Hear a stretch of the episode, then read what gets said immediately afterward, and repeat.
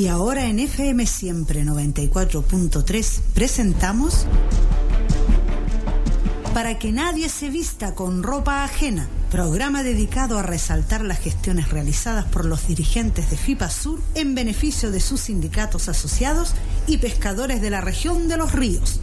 Conduce Hugo Moreira y Marco Ide, presidente de FIPA Sur, para que nadie se vista con ropa ajena.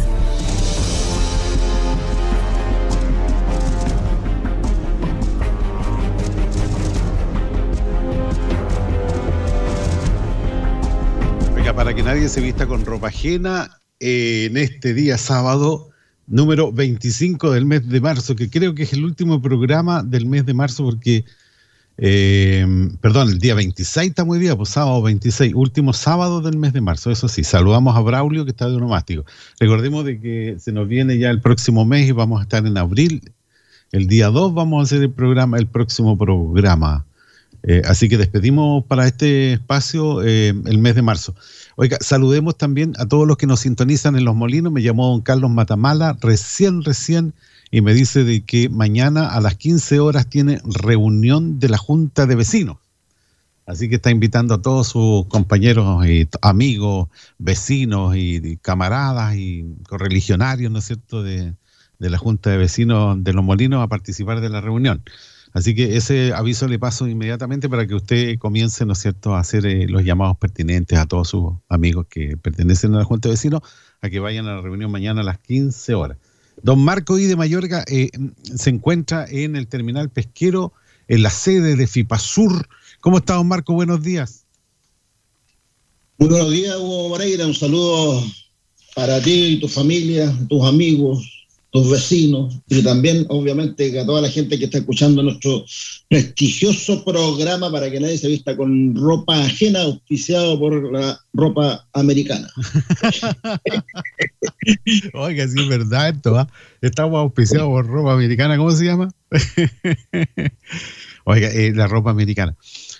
Fue una salvación la ropa americana en su momento, ¿se acuerda usted, para el gobierno militar eh, de la época, en ese tiempo cuando no teníamos muchos recursos económicos? Eh, la ropa americana vino a salvar a varias familias, ¿no es cierto?, que no tenían recursos para comprar, era más barata que ahora, hoy día es cara la ropa americana. Ah, eh, Pero igual sigue salvando, en la actualidad igual, así como está la ropa, los zapatos, hoy un par de zapatos, 100 mil pesos, un tal loco. Ah, pero que usted usa guante. Ah, zapatos. No, no, zapatos. ¿Qué, qué, marca de zapatos usa usted, Marco? No, yo uso eh, Jardines, cardinal, no. ¿Ah? Cardín, cardinales o cardines. Sí. No, Pero yo. No son los mismos, los, mismos antiguos. De hecho, no, de hecho, compré hace como un año, más menos, menos de un año, un par de zapatos cardinales. Y ya el contrafuerte está hecho pebre. La industria, la, la industria, zapatera nacional era muy buena, pues aquí hacían zapatos de cuero, eran buenos los zapatos y duraban, pero harto, mucho. Ya, eh, un par de zapatos mínimo tres años lo tenía. Eh, con zapatilla eh, también, todo era mejor. Ahora, eh, como se compra todo esto en China, ¿ya? Porque todos los zapatos vienen de allá, pues, China. Y, y yo, tengo, tenía, yo, tenía, un par de zapatos de, de mi papá que él, él, los tuvo como 40, no, como 30 años los tuvo él. Y después me los me lo dio a mí. Estaban impecables. ¿no?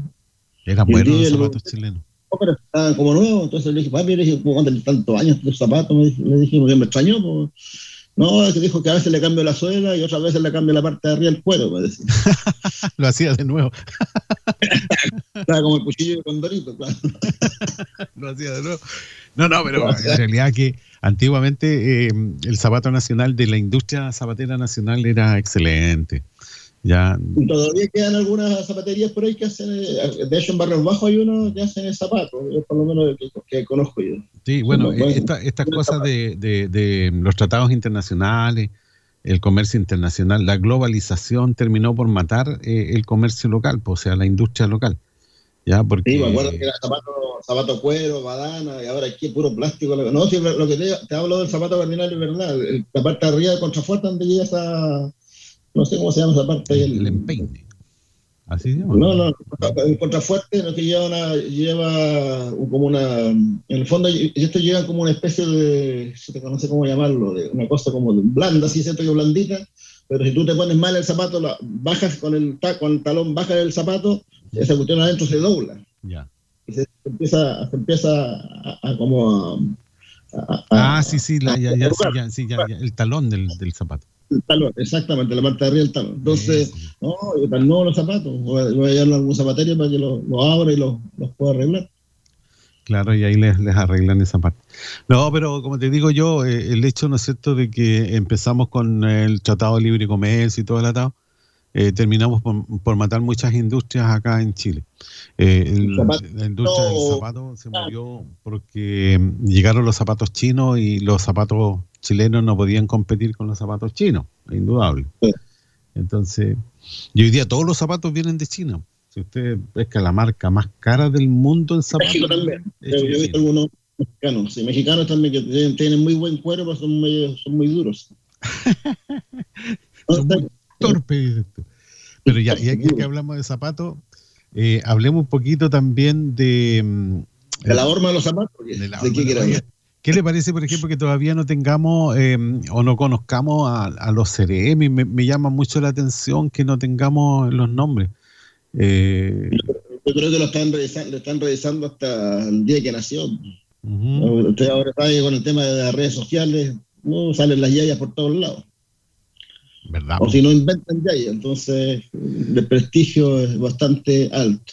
de hecho, nosotros estamos preocupados por el tema de los, eh, tanto los CEREMI que nos interesa, como decíamos en programas pasados, nos interesa el CEREMI de Economía, el CEREMI de Obras Públicas, que son los que más, más trabajamos como pesca artesanal, eh, y también nos interesan obviamente los directores, los directores zonales de pesca. ¿No tenemos nombre todavía como director zonal? ¿Suena algún nombre, Marco? Andar algunos nombres sonando por ahí, pero no los voy a tirar a la cancha porque se. Los pueden matar. Como los francotiradores. Lo que sí, la mayoría de las regiones ha estado pidiendo que no se repitan los, eh, los directores zonales que, que hubieron en el pasado sea, que sea gente nueva. ¿Y ese motivo sería cuál? Que no lo hicieron bien. No lo hicieron bien, en, algunos, eh, en algunas regiones eh, habían directores que, como, que me disculpen los bomberos, pero como bombero pirómano, no, ah. como bombero, bombero pirómano. pirómano. Ah, los incendios, claro, los incendios después lo apagaban ellos y salían como... Ah. Entonces, eh, bueno, varios de esos se fueron, porque varios de esos incluso fueron, uno, el de la octava fue despedido por esa misma cosa, la Armada de los Cagüines, después aparecía como Salvador, estaba con los pescadores, pero nos faltó el que envió un audio por ahí a la sospesca y patán el que te dije. Y no se cuidan más encima. Sí, No, sí, y de ahí esto, bueno, él dio unas causas por qué cree él que lo despidieron, pues. ¿Ya? Y, también nombró la región de los ríos y, creo que tenía que ver con, con eh, esta, mm, eh, ¿cómo se llama? Cuotas de pesca, una cosa así, pues, me dio la impresión que era eso, ¿ya? Eh, acusó, ¿no es que había más cariño por la región de los ríos. ¿Es, efectivo eso o no va? No, acá la región nuestra es una región pequeña, la región, la, región es una región muy grande pesqueramente hablando, muchas embarcaciones, muchos problemas, eh, y pero tienen, eh, en cuota, por ejemplo, sardinas de chuleta tienen casi el 80% del total de la macrozona, el 80%. Y les falta cuota. ¿Por qué? Porque son muchas embarcaciones, muchos, muchas, muchos eh, pescadores. en, en Jibia deben tener, deben tener un 70%, cuando había captura de Jibia en los últimos años. En Reineta deben estar como en el 90%. Entonces, ¿Qué más quieren? Sí. Bueno, eh, lo importante, ¿no es cierto? Yo sé que es importante la cuota, pero también hay que mirar si hay esa cuota en el agua. Si, ¿Qué te sacan de darte chorrocientos mil si, si no hay? ¿Qué vas a hacer? ¿Vas a andar con el papel? ¿Cómo lo vas a hacer? Entonces, eh, hay algunos que no entienden eso. Ya. Yo, creo que esta sospesca, por lo que ha estado hablando, hemos estado viendo la comisión de pesca y que le, decimos al tiro a los auditores que va a estar más tarde en nuestro programa y vamos, vamos, a escuchar la, sesión, parte de la sesión donde estuvo el nuevo secretario de pesca, don eh, ¿cómo se llama este cabrón? Julio. Julio, sí, Julio Salas, don Julio Salas, que ya nosotros estuvimos con él como con FEPAS y ahora vamos a solicitar también una, una reunión eh, con él para, como FIPASUR, también para ir viendo los, los problemas regionales eh, y los dolores regionales. Y de eso también vamos a hablar, Hugo, más tarde, ¿eh? sí. el tema de los dolores. Cada región tiene su dolor, cada región tiene su dolor en cuanto a pesca, en cuanto a temas de manejo, en cuanto a, a, a extracción de recursos bentónicos. O sea, hay una serie de, de, dolores y vamos a analizar un poco a grandes rasgos, ¿no es cierto? Ciertos dolores eh, tienen que ver con la ley, la famosa ley Longueira, mal llamado Longueira, que es la 20.657, eh, porque eh, muchos le echan toda la culpa a la ley Longueira, pero la ley Longueira es una, es una modificación de las chorrocientas que tiene la ley de pesca, la ley madre. Deben haber más de 60, 70 modificaciones y cada día se sigue modificando. Sí, bueno, la ley Longueira, y yo creo que van a hacer la ley de nuevo, porque, eh, bueno, de eso mismo también le preguntaron en la Comisión de Pesca al subsecretario que estuvo participando, de incluso en su momento ahí un parlamentario de la octava región, si no me equivoco, Romero, Romero de la octava región. ¿Sí? ¿Ah? Romero. Romero, sí, Romero, y además que Romero viene, viene de los pocos que guiaron la, en la comisión del año pasado. Sí, dijo ahí hay, hay claramente que que habían estado invitados los dos, el ministro y el subsecretario, a, a la reunión de la comisión de pesca. Sí. Y bueno, eh, había llegado solamente el subsecretario y como norma, reglamento, etcétera, no sé, las cosas que ellos manejan ahí, el subsecretario no iba, y tenía impedimento para participar, o sea, ellos mismos podían haberle dicho que no y hicieron una excepción a la norma y le permitieron participar le hicieron varias preguntas, incluso hasta le hicieron preguntas relacionadas con el Ministerio del Mar y el hombre habló en general, eh, pero espera, ¿no es cierto?, que el ministro vaya a conteste todas esas preguntas que las llevó anotaditas para su jefe. Así que imagínate. le, faltó, le, le, está copiando al ministro París. ¿eh? El señor ministro contestará, esta pregunta. Pero como no está, no se la puedo contestar. Claro. pero, pero es, así. Oye, la, el, el, otro día me estuve viendo lo que está haciendo la, la comisión de, perdón, la, la, constituyente, porque están haciendo como punto en la, en la tele, como punto de prensa en la tele. Sí. Estaba la presidenta y el vicepresidente y el joven, no me acuerdo la, el apellido de él. Eh, y cuando le hacían la pregunta al presidente, decía, bueno, el, eh, el vicepresidente va a contestar esa pregunta. Y se reía porque le, le salía parecido a lo que decía el, el ministro de, de Salud anterior. Así. Ah, no, pero oye, lo, lo, lo importante. Lo importante, ¿no es cierto?, es que se vayan solucionando los problemas eh, de la pesca artesanal, pero en forma ya definitiva. Nadie va a quedar conforme, ¿eh? Con la claro, ley que no, hagan, nadie va a quedar conforme que los dolores, como te digo, cada uno de los dolores tiene, eh, que nos vamos a adelantar un poco, pero cada región tiene que analizar cuáles son sus dolores y si efectivamente es la ley Longueira la que produce ese dolor o es otra ley. Sí.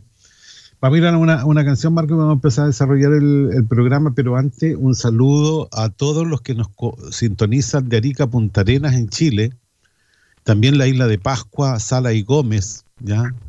Eh, y a todos los que nos sintonizan a través de la señal internacional en fmsiempre.cl eh, y que escuchan el programa y siempre están atentos a lo que diga don Marco Idi, como que la lleva don Marco. ¿eh? Hay muchos que se conectan en Puerto Montt, en Concepción, ahí he visto en Arica. Yo soy un, un amarrador de jaiba nomás. Sí. Entonces todos piensan escuchan a don Marco ahí, ¿qué va a decir don Marco hoy día? Dicen, ¿qué va a decir el Marco? A ver, el Marquito, ¿qué va a decir hoy día? Algunos te dicen Marco, otros te dicen don Marco, ¿ah? otros Marquito. Todo el mundo escucha ahí a, ¿qué va a decir don Marco? Usted la lleva, si eso es verdad. ¿ah? Así que... Son años de, años de circo, otra cosa es con guitarra. Sí, otra cosa es con guitarra.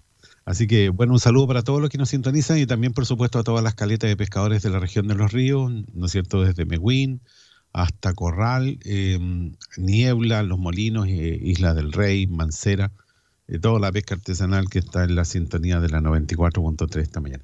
Vamos a ir a una canción, don Marco, y luego vamos a desarrollar el programa del día de hoy. Invitamos a la Karen Paola eh, para que nos cante este tema.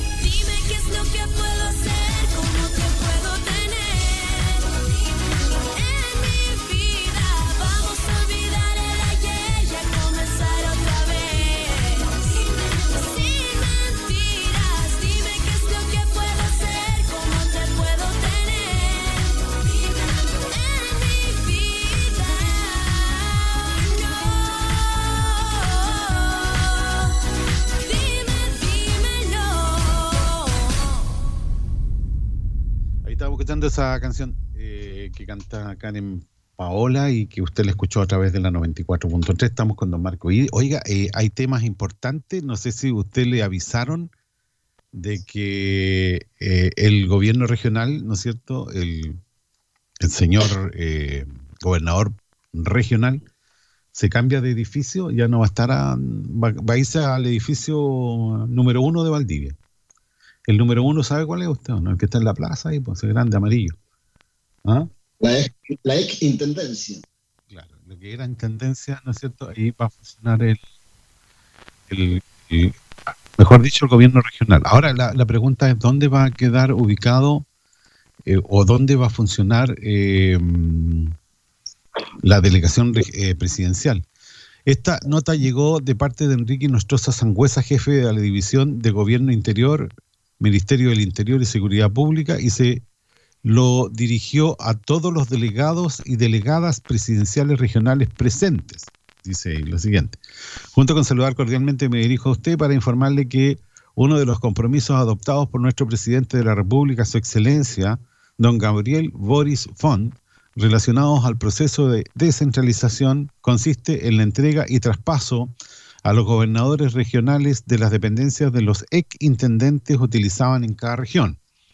Es por ello que en primera instancia nuestras autoridades, junto con su jefe de gabinete, ¿no es cierto? Están hablando ahí, ¿no es cierto?, del delegado presidencial regional, deben trasladarse a las oficinas que se encuentren en dicha situación a la oficina del gobernador regional. O sea, ahí van a tener que trabajar lo cual debe materializarse el día 31 de marzo del presente. Por lo anterior, daremos inicio a un procedimiento de reasignación y regularización de los respectivos inmuebles en el que les solicito colaboración y coordinación con nuestro servicio y los respectivos gobiernos regionales. Bueno, lo firma el mismo caballero que leíamos anteriormente, don Enrique Nostroza Sangüesa. Eh, ¿Irán a ver mejor funcionamiento? Sí, se podrá atender de mejor manera a, las personas que lleguen a solicitar una entrevista, me imagino que sí. Tendrán más espacio, ¿no es cierto?, para hacer reuniones, me imagino que sí. Eh, el café tendrá azúcar, no sé si toman café o té, tendrán, habrán galletas, me imagino que sí. O sea, va, va a funcionar mejor ahí. ¿Qué crees tú, Marco? Ojalá que el café no cueste cuatro lucas el café, porque eso, esto salía en los gobiernos pasados. No, no, no, voy a apuntar solo al, al, al, reciente, sino que para atrás. cuatro lucas. Ah, sí, pues. la empresa concesionaria cobraba eso. Qué terrible. Hoy esperemos tenemos, tenemos, reunión con la gobernadora y estamos citados por lo menos, bueno, para, la citación llegó hace un par de días. Eh, para la primera semana de abril. Ahí habla del, del, edificio actual.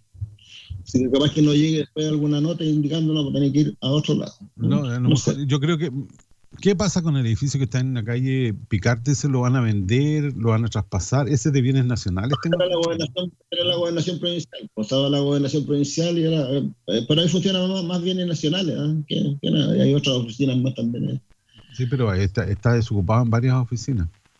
Vamos a hacerle un llamado hoy a, a- a alguien de la delegación presidencial para que nos cuente un poco qué es lo que pasa con eso. Sí. Eh, habría que ver. Yo creo que eh, el gobierno, ¿no es cierto?, tiene que tener un, un edificio también encachado, pues no, no puede estar ahí por, por mucho, ¿no es cierto?, que se quiera demostrar, ¿no es cierto?, sumisión ante el gobernador regional, debería tener un edificio donde pueda atender a las comunidades, porque si tú quieres solucionar un problema con un ministerio, vas a tener que pedirle una audiencia a la delegada presidencial para tratar tu tema, ojalá que sirva, ¿no es cierto?, para que eso le llegue al ministro, donde tú puedes solucionar tu problema. Esa es la idea, la coordinación que tiene que haber entre, entre el gobierno. ¿Ya? Y ahí necesitas un espacio. Si tú quieres ir con todos tus dirigentes para allá, ¿no es cierto?, que son como chorrocientos, tendrás que tener un espacio suficiente como para, para que todos se puedan sentar y cómodamente poder exponer, pues, ¿no? No, pero-. Ah, Pero en ambos edificios, en ambos edificios hay, hay salas, salones grandes. Abajo, acuérdate que en la, en la intendencia, de hecho, eh, hace poquito estuve en una reunión yo de la corporación, abajo en el subterráneo hay una sala grande y en el tercer piso creo que también hay otra sala ahí, que hemos, hemos estado con un ministro ahí en esa, en esa sala. sí, ah, en el subterráneo. Sí, subterráneo y en el tercer piso hay otro. sí. Sí. Ah, bueno, ya. Pero ahora va a cargo del gobierno regional. Entonces, el, el gobernador regional dará permiso ahí, pues no, no están autorizados. Son a- Él va a mandar. no, hoy tenemos, tenemos, buenas noticias, la gente está esperando estas noticias, sobre todo los pescadores que laboran en Caleta Niebla. Caleta Niebla, más, más conocido como terminal pesquero de Niebla, en realidad el nombre es Caleta Niebla, que hace ya bastante tiempo tiene, eh, tiene obras que no se han construido. ¿ah? Eh, esto es un programa, eh, un proyecto que tiene que ver con platas sectoriales y también del FNR.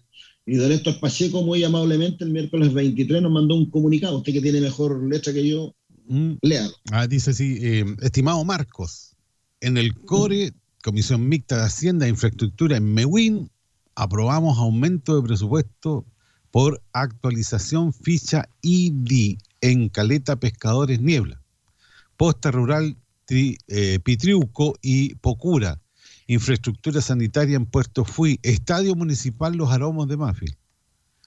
Eh, Dice que además está en convenio con el DOP y tiene que ir a Contraloría. Finalmente se llamaría a licitación en abril-mayo, porque después de la firma el MOP libera las bases, dice. O sea, eso está hablándose de la caleta de niebla, donde está el terminal pesquero. Estoy actualmente, sí. Ahí, ahí se van a hacer eh, eh, eh, buenas noticias, Hugo, porque hemos estado peleando harto este tema. Hemos estado con varias conversaciones el año pasado con el gobernador regional. De hecho, estaba también dentro de la pauta con la gobernadora este tema. Y yo cada vez que hay reunión de la corporación, como él es el presidente de la corporación y yo soy el vicepresidente, le- soy majadero y cada vez que hay reunión le cargoseo con este tema. Así que gracias a Dios ya está, está corriendo esto y eh, esperamos ¿cierto? que eh, las construcciones ya empiecen pronto este año porque eso va a beneficiar a, a un sector importante de pescadores que son los eh, reineteros, los que se dedican a- al congrio, eh, porque va a haber un salón de encarnados. Ah, Y van a tener ahí ¿cierto? su agüita caliente, van a tener todo un, un pequeño edificio y también se hace más, eh, se sacan todas las instalaciones eh, viejas que hay acá eh, en, el, en el sector aledaño a, a, a las barcazas que, que van para, para Corral y eso desaparece todo y se hace más estacionamiento. Entonces eh, es importante porque el terminal pesquero es tan pequeño eh, y nosotros le hemos puesto terminal pesquero porque efectivamente es donde desembarcan aquí distintas caletas. Y este eh, debiera ser el terminal pesquero en nuestra región. eh, y, y- y debiera haber más obras y debiera ampliarse mucho más. Eh, estamos también con buenas noticias respecto a, a, eh, la, la destinación marítima que ya fue entregada a la Pesca, ya que esta caleta también va a estar entregada a través de la ley de caleta.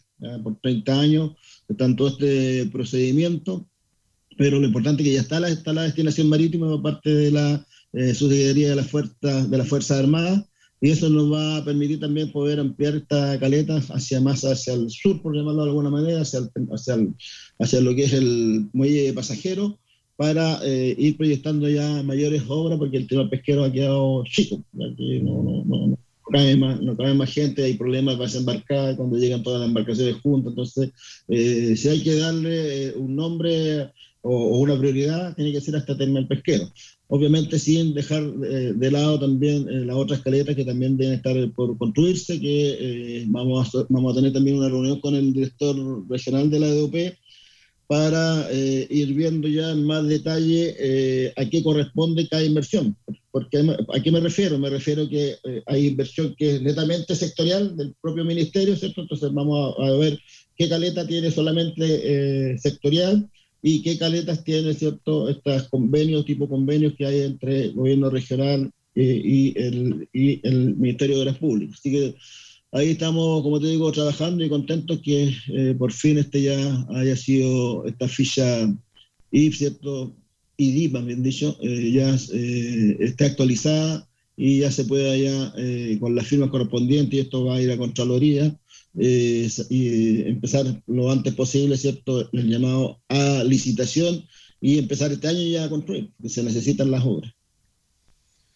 Bueno, comenzaría, ¿no es cierto?, con la entrega. Esto, ¿Segundo semestre crees tú, Marco? Porque si llaman a licitación, ¿cuánto se demora el llamado a licitación? Es que hay hartos temas porque tiene que ver con el tema de las firmas primero, eh, entre, entre el, gobierno regional y el, la firma del convenio entre el gobierno regional y la DOP. Después tiene que ir este convenio a Contraloría, que se demora dos, dos meses, uno, dos meses, no, dos meses más o menos se demora. Eh, y de ahí el llamado a licitación, que también tiene su plazo. Así que por lo tanto estamos hablando, no sé, pues abril, mayo, mayo, junio ya que en junio yo creo que ya debería estar ya licitado, eh, y eh, de ahí empezaría la construcción. No sé cuánto, cuánto tiempo demorarán en construir, un año demorarán, porque estas horas son, son, bastante, bastante largas en, duración. Sí, eh, eso es importante. Oiga, Marco, esta es una de las caletas importantes que tiene que tener una mejoría, ¿no es cierto?, por el nivel de usuarios que tiene. Porque el terminal, pesquero de Niebla o la caleta Niebla em, recibe, ¿no es cierto?, a pescadores de todas las demás caletas, o sea, viene Isla del Rey, Mancera, Corral, Niebla, incluso de Mehuín, recibe también pescadores de otros eh, lugares de, Chile que vienen, ¿no es cierto?, y que recalan ahí. Eh, por Amargo, ¿ah? ¿Ah? de Amargo, de Valdivia también vienen para, acá, de, de Bonifacio también es una de las caletas, ¿no es cierto?, más concurridas o con más eh, usuarios que, la utilizan. Ahora, eh, ¿qué, novedades tiene esta nueva caleta en infraestructura? La que te acabo de decir, pues, ven un galpón grande para, el tema de encarnado, básicamente. Eso es lo que nos preocupaba porque no hay dónde encarnar acá y que hay un galpón viejo que esto fue del año, fue reciclado incluso porque eso era parte a ver, en el año 95, 96 más o menos nos entregan la caleta a, la federación, que nadie quería hacerse cargo. Eh, vino, vino un ministro, no, no, vino un director nacional, creo que vino, o su secretario, del, no me acuerdo si era ministro, o su secretario a entregarnos la caleta. Eh, y de ahí nosotros estamos, estamos eh, a cargo de ella. La, esta caleta nunca ha sido rentable, ¿ah? básicamente porque como es pequeñita, ¿cierto? no llegan muchas embarcaciones, eh, en, un principio no había muchas comodidades, y ahí se postuló un proyecto del Fondo de Fomento en, esa época, eh, y se hizo un galpón, ¿ah? porque, lo que nos entregaron fue una casa antigua de administración, eh, que es la que se va a desarmar ahora con este proyecto, y una emplanada pelada, no, no, había nada. Y ahí nosotros ¿cierto? logramos hacer un galpón con plata del Fondo de Fomento, y ese galpón después fue eliminado.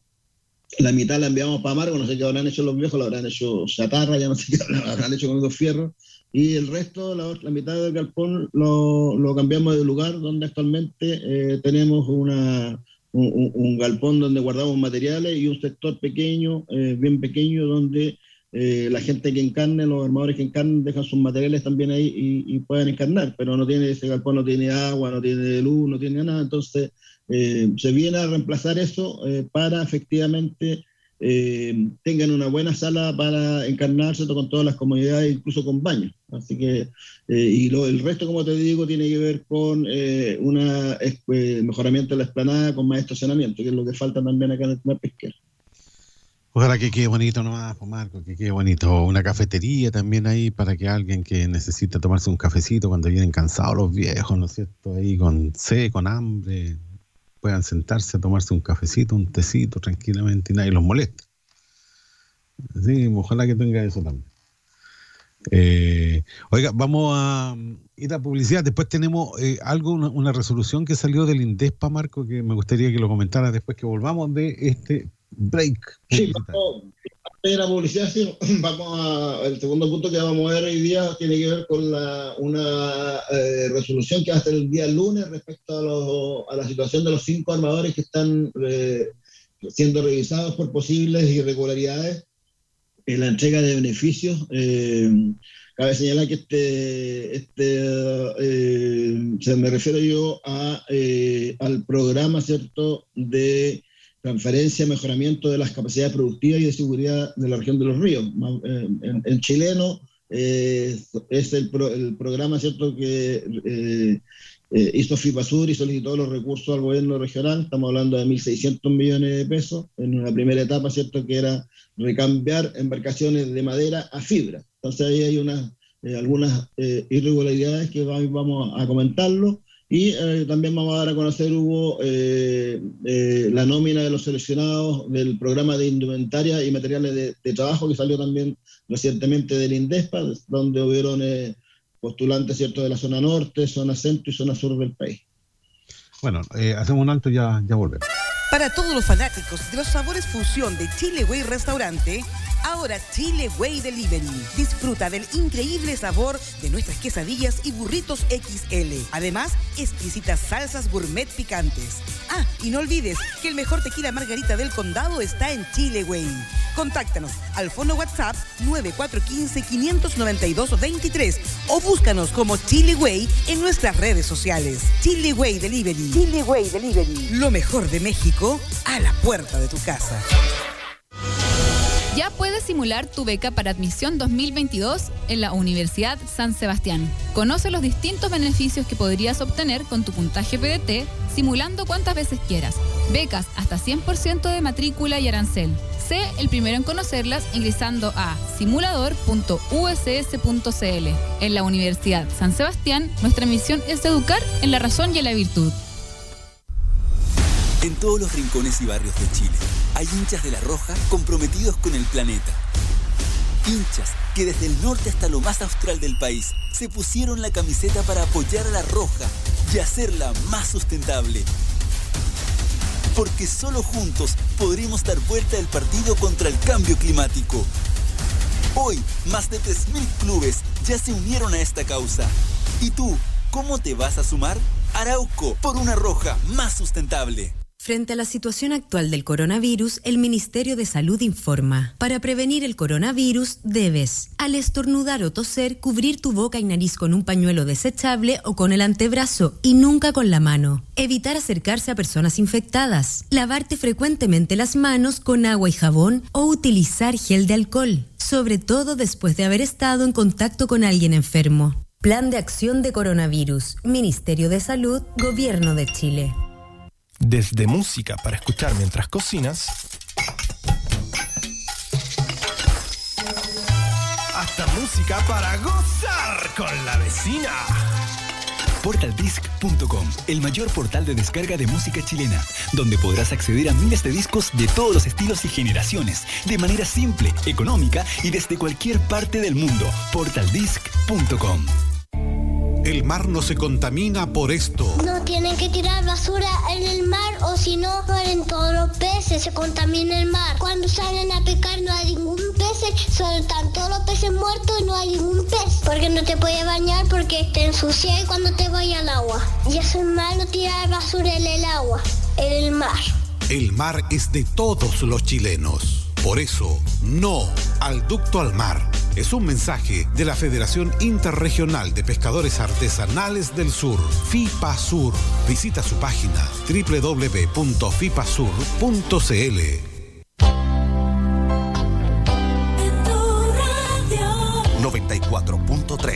Siempre.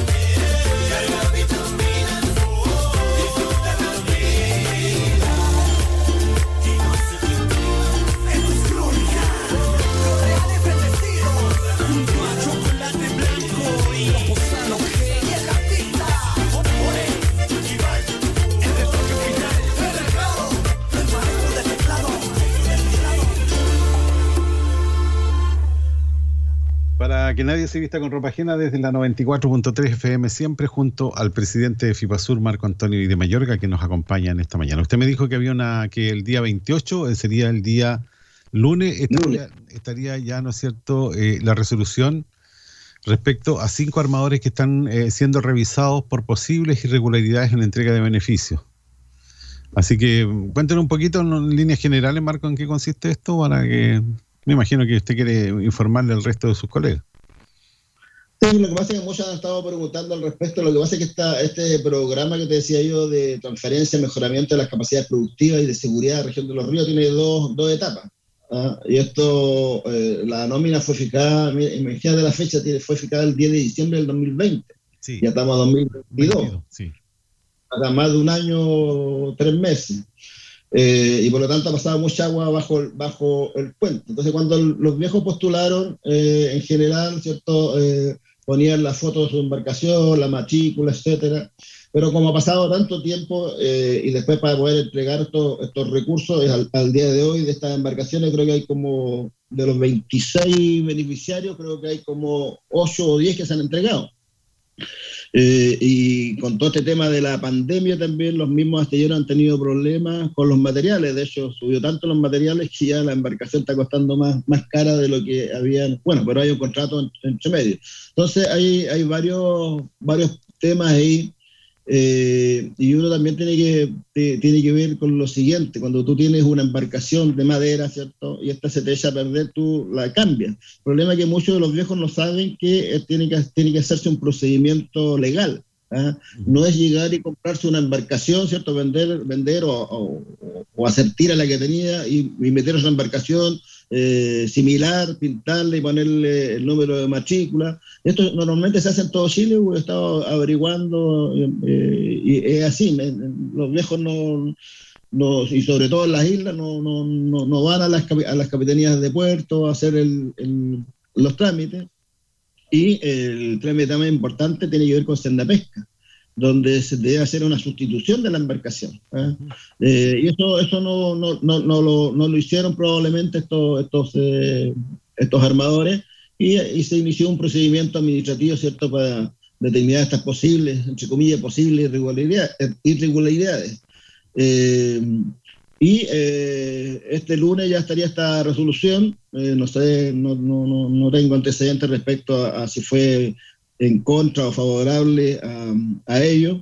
Eh, sin embargo, señalar que por norma, ¿cierto? Estas resoluciones son todas apelables. Creo que tienen un plazo perentorio, de, cinco, de cinco días, ¿cierto? Donde eh, apenas los armadores le llegue la resolución y si está en contra de ellos, ¿cierto? Eh, deben, deben apelar eh, a través probablemente de algún abogado, ¿cierto?, para que lo defiendan. Porque, ¿Por qué te digo esto, Hugo? Porque se inició un procedimiento administrativo en la, en la región eh, el 28 de diciembre del año 2021 eh, y, eh, y por lo tanto eh, hubo también una apelación a ese respecto. O sea, cuando, cuando se inicia este procedimiento administrativo se les dijo a los armadores, mire usted, eh, por favor, entregue eh, los antecedentes respecto si eh, qué ha pasado con esto. Ellos entregaron, entiendo que ellos entregaron las fotos, entregaron las matrículas, eh, fotocopias obviamente de las matrículas, certificado de navegabilidad, y por lo tanto eh, eh, Indespa quedó con, eh, con este tema y eh, como te digo, el próximo lunes ya eh, estaría, eh, según lo que ha señalado el, eh,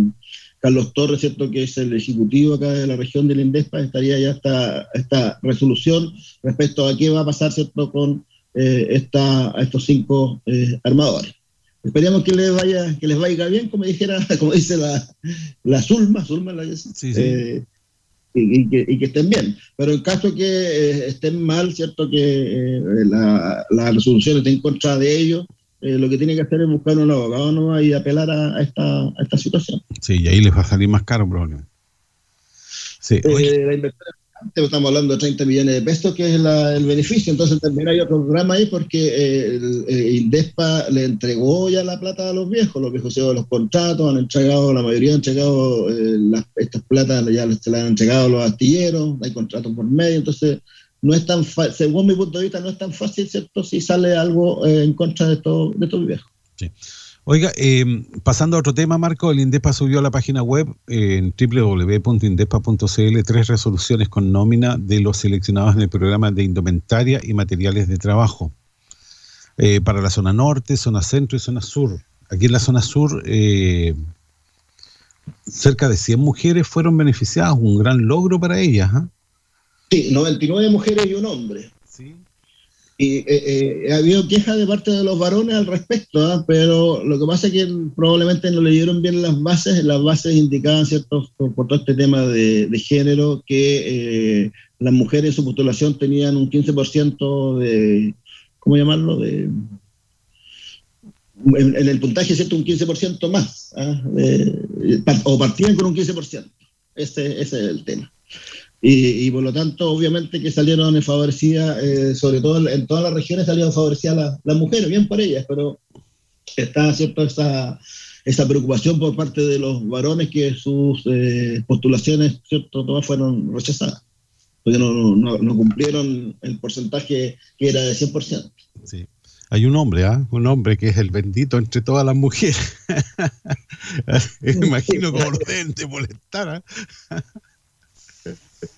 Pero está bien, pues si, así estaba ese el, tema. Ahora, ¿cómo un hombre podía haber superado a las mujeres? Pues si ya partían con 15 puntos, o sea, estaba, estaba di- dicho que las mujeres iban a ganar.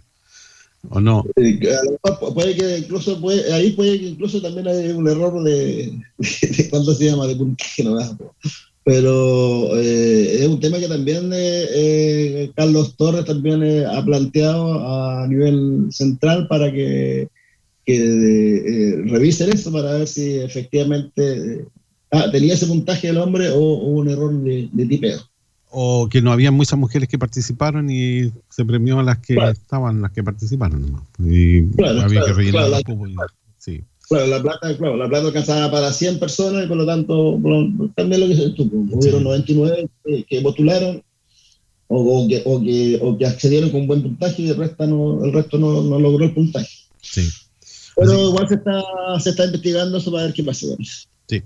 Oiga, eh, otro de los temas eh, son los dolores de la pesca artesanal eh, versus ley longueira. ¿Cuáles serían los dolores, don Marco? Eh, cuéntenos, usted hizo una, un estudio respecto a esto. Me gustaría que lo planteara aquí en la, la 94.3.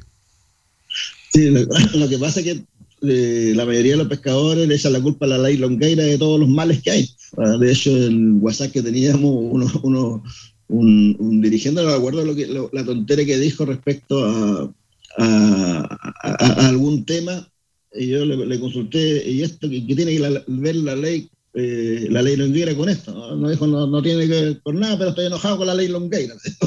Entonces la explicación no es muy, no es muy clara. Entonces, eh, ¿cuál, cuál es el, el tema, Hugo? Que eh, para analizar una ley uno primero tiene que conocer el contexto de qué, qué dice la ley. ¿ah? Y muchos, muchos pescadores, muchos armadores obviamente que no la, no la conocen.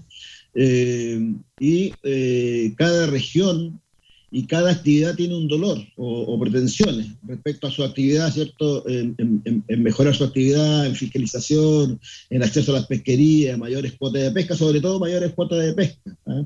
Eh, y, eh, y una nueva ley de, de pesca, ¿cierto? Que reemplace a la ley 20.657, tiene que ver principalmente con el tema de las cuotas de, de pesca, que eso es lo que más le- les duele a, a- a los viejos. Entonces, eh, entonces lo que hay que hacer en cada una de las regiones es ir eh, analizando con mayor detención cuál es el dolor. Si ese dolor se va a calmar con una nueva ley de- eh, que reemplace a la ley, a la mal llamada longueira o no. Eh, me expli- voy a explicar con un ejemplo que le di yo a algunos, a, a algunos pescadores de la octava región, sobre todo. Dice que en el sector pescado, eh, pesquero artesanal hay pesquería co- que están sometidas al RAE, que es el régimen ar- artesanal de extracción, y que fueron eh, fraccionadas en la cuestionada ley, como por ejemplo sardina común y anchoveta, zona, macrozona quinta de la décima región, donde está también nuestra, nuestra región. Y hay que considerar que el porcentaje de fraccionamiento entre ambos sectores es más o menos 70% artesanal y un 30% industrial ese- eso, en, en esta pesquería. Hay otras pesquerías, ¿cierto?, que sobre todo en la zona norte hay que tener ojo con eso, donde el fraccionamiento es muy favorable al sector industrial. Estamos hablando el 95% del jurel, por ejemplo, el 5% eh, industrial, perdón, 95% industrial y 5% eh, artesanal, lo mismo que la anchoveta de- del, del- del norte. Pero eh, también hay que considerar, eh, además, eh, qué porcentaje le corresponde al sector artesanal en, en ambas pesquerías, ¿cierto? Y esto está dado básicamente por la historia de desembarque. ¿ah? Si uno ve, por ejemplo, eh, la distribución regional de esta, pesquería, la octava región tiene casi un 80% de la, de la cuota, lo dije delante. Tiene exactamente, mira, tiene el 79,73% de sardina y el 79,97% de anchoveta, ¿cierto? De la cuota artesanal, ¿ah? Eh, que es bastante. Después lo sigue la región nuestra con un 7,48 de sardina y un 11,45 de anchoveta. Y de ahí eh, lo sigue la, eh, la, décima región con 4,6 de, de sardina eh, y un 5,4 de anchoveta y así suce- sucesivamente. Desde la quinta ¿cierto? a la décima región hay esta distribución eh, regional. Pero también eh, al interior de la región hay problemas, porque si tú tomas, por ejemplo, la novena región, que es una región pequeña que tiene 5 o 6 embarcaciones que se dedican al cerco, que tienen un 1,2% de sardina y un 1,8% de anchoveta, que es la nada misma, eh, obviamente que a esas, a- si tú le preguntas cuál es el, el dolor de ellos, ellos te van a decir, mi, mi dolor es que eh, tengo muy poca cuota de sardina. Entonces, ¿cómo tú logras redistribuir esta cuota en, esta macrozona? Nadie va a querer soltar, y sobre todo si tú eh, re- redistribuyes, ¿cierto? Vas a, eh, la más afectada va a ser la octava región, y la octava región no va a soltar ni un pescado. Eso te lo doy por, por, por seguro. Por lo tanto, en las regiones, ¿cierto? Eh, hay regiones que tienen poca cuota, pero también dentro de las regiones también hay armadores que también tienen poca cuota. Entonces, hay que hacernos la siguiente pregunta, ¿cierto? Si eliminamos la ley Longueira y la reemplazamos por otra, ¿qué eh, vamos a lograr aumentar la cuota regional y la cuota individual de cada armador? Esa es la pregunta que tienen que hacerse los viejos, ¿cierto? Y algunos van a decir, sí, se puede. Y probablemente el argumento va a ser eh, que la sardina común y anchoveta sea 100% artesanal. Bueno, al parecer es una buena, es una buena eh, respuesta, ¿cierto? Pero, eh, pero, para, para, ah, pero lograr que las dos pesquerías sean 100% artesanal, eh, ahí también nace una nueva eh, pregunta. ¿Qué regiones y armadores serán beneficiarios de este 30% quitado al sector industrial? Marco, yo La te apoyo en esa cuestión, pero hay una cosa, hay gente del sur y norte y que venden la cuota de pescado. ¿cierto? se van a, van a ver eh, eh, beneficiadas. Por lo tanto, ¿cierto? La- el, el problema que tiene la novena región no lo va a solucionar porque va a tener un 30% más, ¿cierto?, de lo que tenía, que es una, una miserable cuota de 1,2% de sardina y un 1,8% de anchoveta, y por lo tanto le va, le va a subir, ¿cierto?, eh, muy poco. Entonces, esos son los ejercicios que tienen que hacerse en cada una de las pesquerías, ¿cierto? Y ver si efectivamente tiene o no tiene, eh, tiene eh, relación, ¿cierto?, con la, con, la, con la ley. Hay un audio por ahí, Hugo, que me... eh, mira, esto es lo que puse, lo que acabo de exponer, Hugo, lo puse en el, grupo de WhatsApp que tenemos y un, un pescador dirigente de la octava región, ¿cierto?, me envió un audio. No, no sé si lo podemos poner para, para seguir con el análisis. Marco, yo te apoyo en esa cuestión, pero hay una cosa, hay gente del sur y norte que venden la cuota de pescado, se llevan la pata para la casa, no pagan, no pagan nada, no pagan nada, nada. Y el que hace el esfuerzo paga todo, paga todo. Y más encima no le da plata a la gente los que venden el pescado en el sur y norte. Ahí está, ¿no es cierto?, la pregunta, ¿qué pasa con eso, por ejemplo, de los que teniendo la cuota la venden, ¿no es cierto? Y más encima eh, venden la cuota, pero no reparten eh, las utilidades con los trabajadores, ¿no es cierto?, los tripulantes en este caso, los que están embarcados o los que habitualmente embarcan. Entonces, esa es la pregunta que hace el, el caballero, ¿no es cierto?, que no- nos envió este audio por WhatsApp. Lo, que pasa es que hay, dos temas. Hay uno que las transferencias y las sesiones, ¿cierto? O sesiones que le llaman los, viejos, eh, eh, no están determinadas por, la- por esta ley longueira, son, son anteriores, mucho, mucho más, mucho anteriores, anteriores a ella. Se puede, se puede vender, ¿cierto? O transferir la, la cuota, en el fondo es una venta, una, una venta. Y en la segunda parte que tiene que ver justamente con con eh, que los armadores ¿cierto? no están cumpliendo con entregarle eh, estos recursos ¿cierto? cuando venden la cuota a su tripulación. Pero es, y eso efectivamente está en la ley Longueira, ¿ah? pero como estamos en Chile, echa la ley, echa la trampa. Eso está eh, normado en el artículo 55N, ¿ah?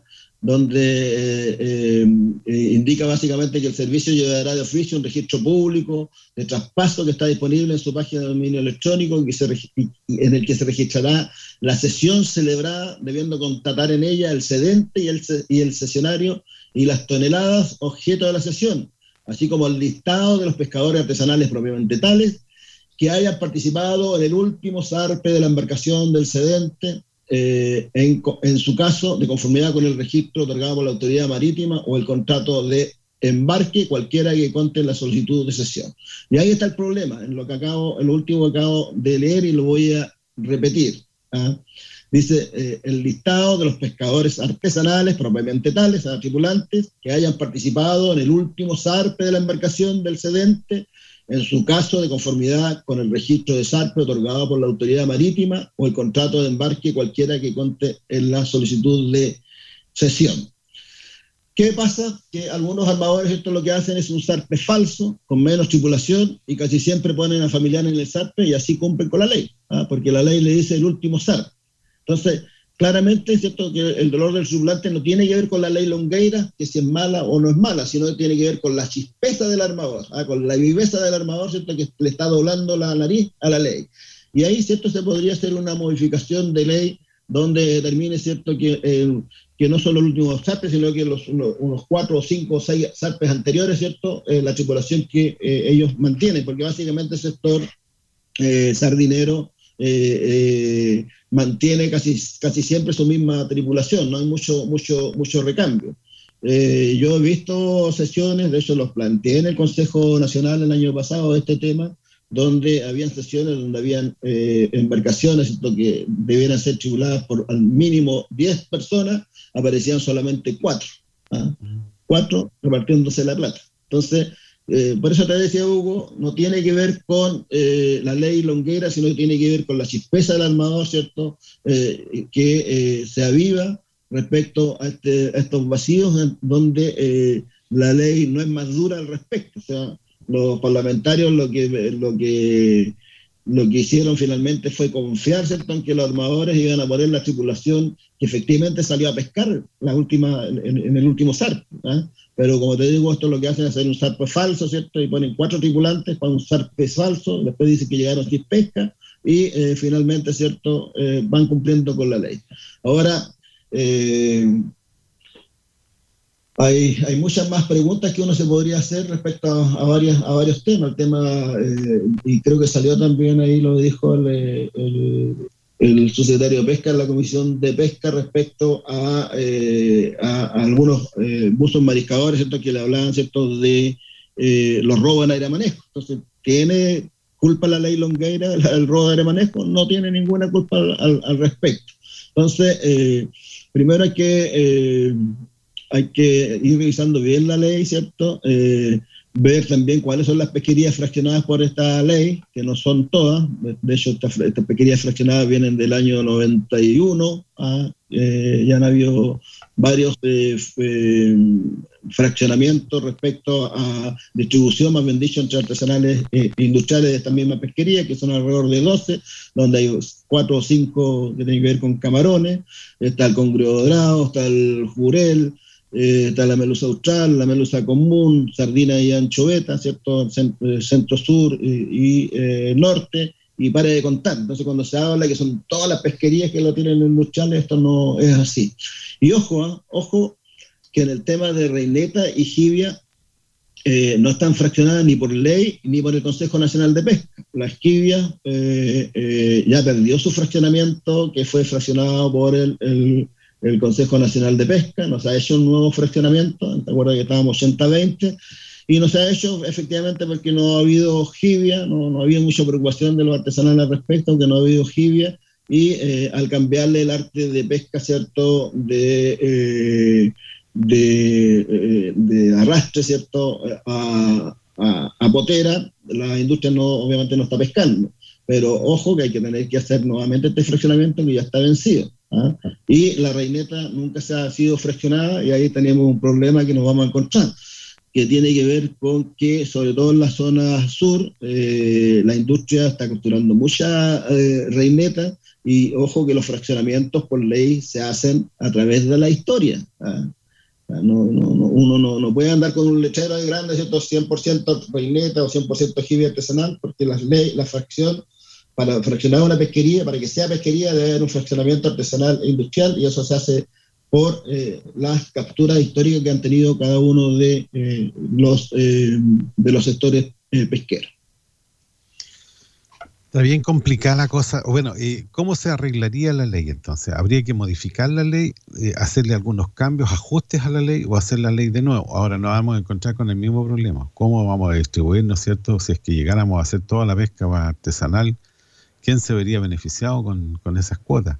Yo creo que las regiones más deficitarias en este caso sería la región de los ríos, la Araucanía, ¿no es cierto?, que tienen menos cuotas y habría que entregarle más, más peces, o sea, más, más, más pesca a esas regiones. Pero la octava se va a poner complicada en ese aspecto, ya que la comisión está llena de parlamentarios de la octava, ahí es más o menos difícil. De, de ahí, vamos a, de ahí vamos a analizar eh, quiénes son los integrantes de la comisión pesca y de qué región y de qué partido o bancadas son. Sí.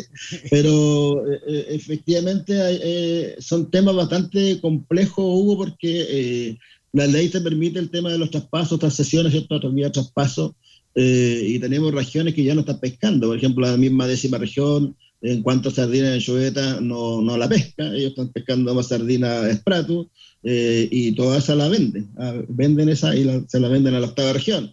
La quinta región está haciendo exactamente lo mismo, entonces el nuevo secretario de pesca va a tener que hacerse la pregunta, bueno, ¿el pescado es para el que pesca o, o estamos aquí creando, eh, eh, como te dijera, eh, vendedores de, de cuotas?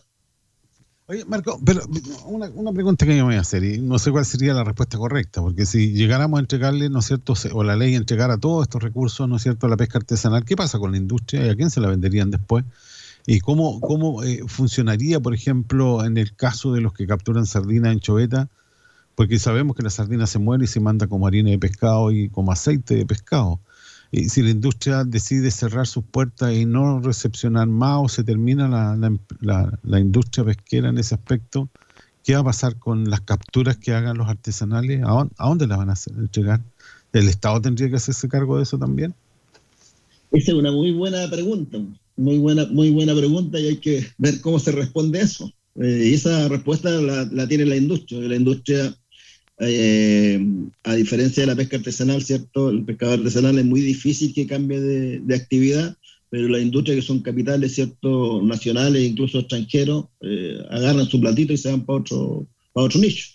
Eh, y eso hay que tenerlo bastante en cuenta. O, ojo con lo que pasó con la jibia. ¿ah? Cuando, cuando se arma todo el tema de la jibia, eh, se le quita a la, industria la, la, jibia, ¿cierto? Eh, respecto al tema de, de, de, más bien dicho, se le quita el arte, es el cerco, ¿cierto? Y se le dice que todos tenían que pescar con potera. Eh, y ahí ya tuvimos un problema ya, ¿cierto? Donde la industria prácticamente no compró jibia, o viendo jibia en ese tiempo, y se produjo un problema eh, bastante grande porque no había a quien, a quien entregarle y los precios se fueron al suelo. Eh, en este minuto la jibia debe estar, debe, debe estar a unos 200 pesos, 300 pesos, más, no está, no, no ha salido jibia como, como salía otra hora, pero eh, y a eso súmale también hubo todo el problema que tenemos, ¿cierto?, eh, con la eh, guerra, esta guerra de, de, de, Ucrania, ¿cómo se llama? Ucrania, Ucrania y súmale todo el, el, problema del transporte, que está también complicado, el transporte marítimo, sumarle también a eso el tema del petróleo, eh, y por lo tanto, obviamente, que todo el transporte se, se encarece mucho, mucho más, y efectivamente eh, ahí hay un riesgo en el sentido, ¿cierto?, de, de quitarle este porcentaje a la industria, eh, que la industria puede decir ya cierro las puertas y chao, y estoy quedando. Sí, pues, ¿y ahí qué pasaría? Pues? ¿Quién, quién se, hace- se haría responsable de ese fenómeno, por ejemplo? ¿Quién, quién eh, asumiría No, la responsabilidad ahí? No tengo la, la- la respuesta a eso, Hugo Moreira. No, no, no- sabría decirte yo quién, quién asumiría eso. Sí. Porque es complejo, pues yo pienso que si la industria nos, nos interesa o no les interesa, ¿no es cierto?, comprar a los artesanales, ¿no es cierto?, la materia prima para el trabajo que ellos realizan, ya que no lo pueden capturar o los precios se le pueden, pueden considerar que son muy altos, no, a lo mejor no, lo- no le conviene seguir trabajando y se van. Claro. Y ahí es el problema, ¿ya? Eh, esa es la, la pregunta. Eh, así que eh, me imagino que eso se mirará con mucho La, la- la- cuidado también. sí. La, la pesquería más complicada estaría Sardina de Choeta, porque es una- es una pesquería que tiene muchas toneladas. Estamos hablando, ya no recuerdo la cifra, deben ser 600 mil toneladas, de- deben ser por ahí, que se capturan en la, en la macrozona, que es harto. Eh, eh, y obviamente a quién le vendí. En las otras pesquerías probablemente no habría problema con, eh, porque son más pe- pesquerías para consumo humano directo. Eh, ahí no, no habría tanto problema, pero sí eh, en esta que es eh, consumo humano indirecto, que se le llama, que tal como dices tú, ¿cierto? sacan harina, sacan aceite de, de pescado, eh, y eh, ahí ¿cierto? habría un, un grave problema. Además que cada una de las plantas necesita eh, un abastecimiento, un abastecimiento, como te dijera, permanente. ¿verdad? Necesita, neces- y, y pongo un ejemplo, cuando Tripesca se viene a, la región de los ríos en el año, eh, ya no recuerdo, casi el 2000, eh, ellos plantearon ¿cierto? que necesi- necesitaban para eh, que esta planta pueda funcionar 60.000 toneladas, o sea, tener, tener 60.000 toneladas. Es, es- con eso, ¿cierto?, podían echar a andar la, la planta y tener un margen de, de, de ganancia. Eh, entonces, si tú le quitas un porcentaje a la industria, eh, acá en la región nuestra no hay problema, porque acá hay una, hay una sola pesquera, pero cuando tú estás hablando de la octava región, de- de- deben haber, no sé, ocho, una ocho pesqueras actualmente en quedar, no sé cuántas hay allá, eh, ahí también entonces, entonces se puede producir ese, ese, ese, ese, problema de que eh, eh, se podría hacer el tema de monopolio de algunas empresas, ¿cierto? Que, que es lo que ocurre un poco con la pesca, con, los- con los comerciantes en, en- en playa, eh, que eh, cuando hay mucha oferta, ¿cierto? Te bajan los precios y manejan los precios. Entonces ahí también se podría producir ese, tipo de cosas, ¿cierto? Algunas empresas quebrarían porque ya eh, podría entrar alguna empresa, ¿cierto? A pagar mucho más para tener pes- pesca y poder procesar todo el pescado en la octava región en una o dos empresas y el resto eh, quebraría y ahí, ahí entra todo un tema ya con, que es difícil de, de, de- de ver eh, y que tiene que ver con los trabajadores, ah, una serie de cuestiones finalmente, eh, no, no quiero ni pensarlo, Hugo Moreira. Mejor dijimos lo que sean los parlamentarios los que solucionen ese problema. Pero de que va a tener que haber una modificación de la ley, la va a tener que haber, porque ese es un compromiso del gobierno y el gobierno me imagino que va a cumplir con lo que prometió. Así que me imagino que por ahí viene la cosa. Nosotros no vamos a creo que todo- Hugo, yo creo, para mirar este tema, yo creo que todos estamos de acuerdo en el tema del cohecho, todo lo que, lo que pasó, sobre todo con el diputado Orpita, Marta Isasi, estamos todos de acuerdo en eso.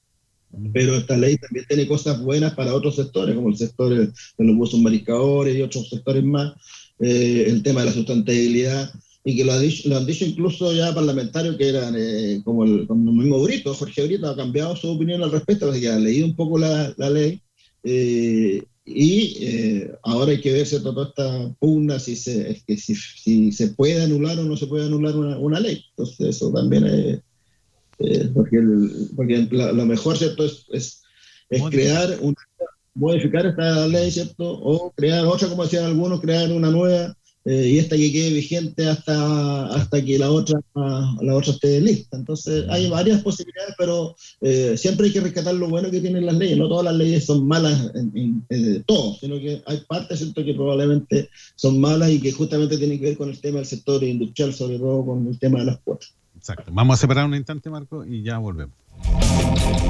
De esta saldremos juntos. Te necesitamos. Súmate a la campaña del Cuerpo de Bomberos de Valdivia. Nosotros nunca te diremos que no. Deposita o transfiere a la cuenta corriente del BCI 7406-1062, RUT 82983-700-5, correo electrónico valdivia arroba bomberos.cl. Bomberos, somos todos.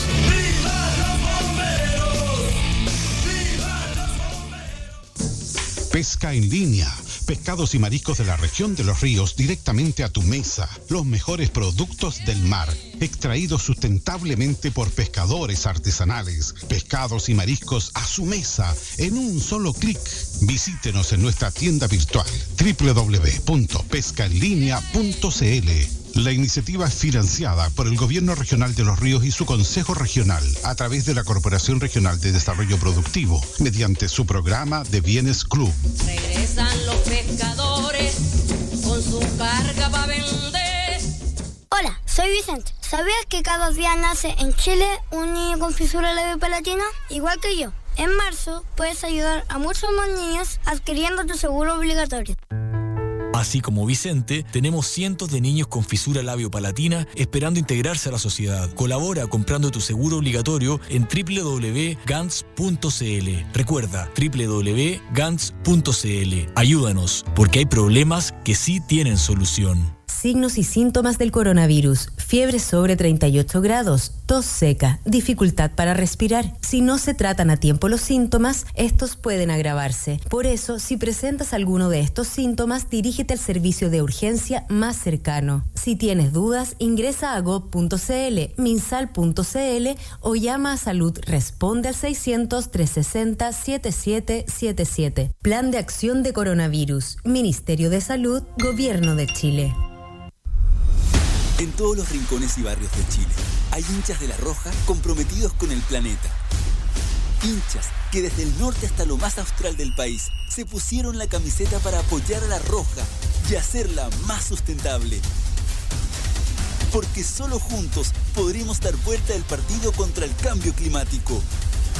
Hoy, más de 3.000 clubes ya se unieron a esta causa. ¿Y tú, cómo te vas a sumar? Arauco, por una roja más sustentable. Atención, los músicos chilenos están pasando un momento muy difícil debido a la suspensión de todos los eventos en vivo. ¿Te gustaría apoyarlos descargando su música? La vida te toma la mano. Es muy simple. Ingresa a portaldisc.com, elige un disco, haz un aporte voluntario y recibe la descarga del disco en agradecimiento. Algo me sostiene Hay más de 5.000 artistas de todo Chile para apoyar. Portaldisc.com. 11 años difundiendo música chilena. La Universidad San Sebastián acreditó internacionalmente seis carreras del área de la salud en sus cuatro sedes, con la agencia alemana ACAS, certificando el cumplimiento de los más exigentes estándares europeos. Obstetricia, kinesiología, terapia ocupacional, fonoaudiología, enfermería y nutrición y dietética. Universidad San Sebastián, una gran universidad que avanza y crece. www.uss.cl El mar no se contamina por esto. No tienen que tirar basura en el mar o si no mueren todos los peces, se contamina el mar. Cuando salen a pescar no hay ningún pez, solo están todos los peces muertos y no hay ningún pez. Porque no te puedes bañar porque te ensucias cuando te vayas al agua. Y eso es malo tirar basura en el agua, en el mar. El mar es de todos los chilenos. Por eso, no al ducto al mar. Es un mensaje de la Federación Interregional de Pescadores Artesanales del Sur, FIPA Sur. Visita su página www.fipasur.cl.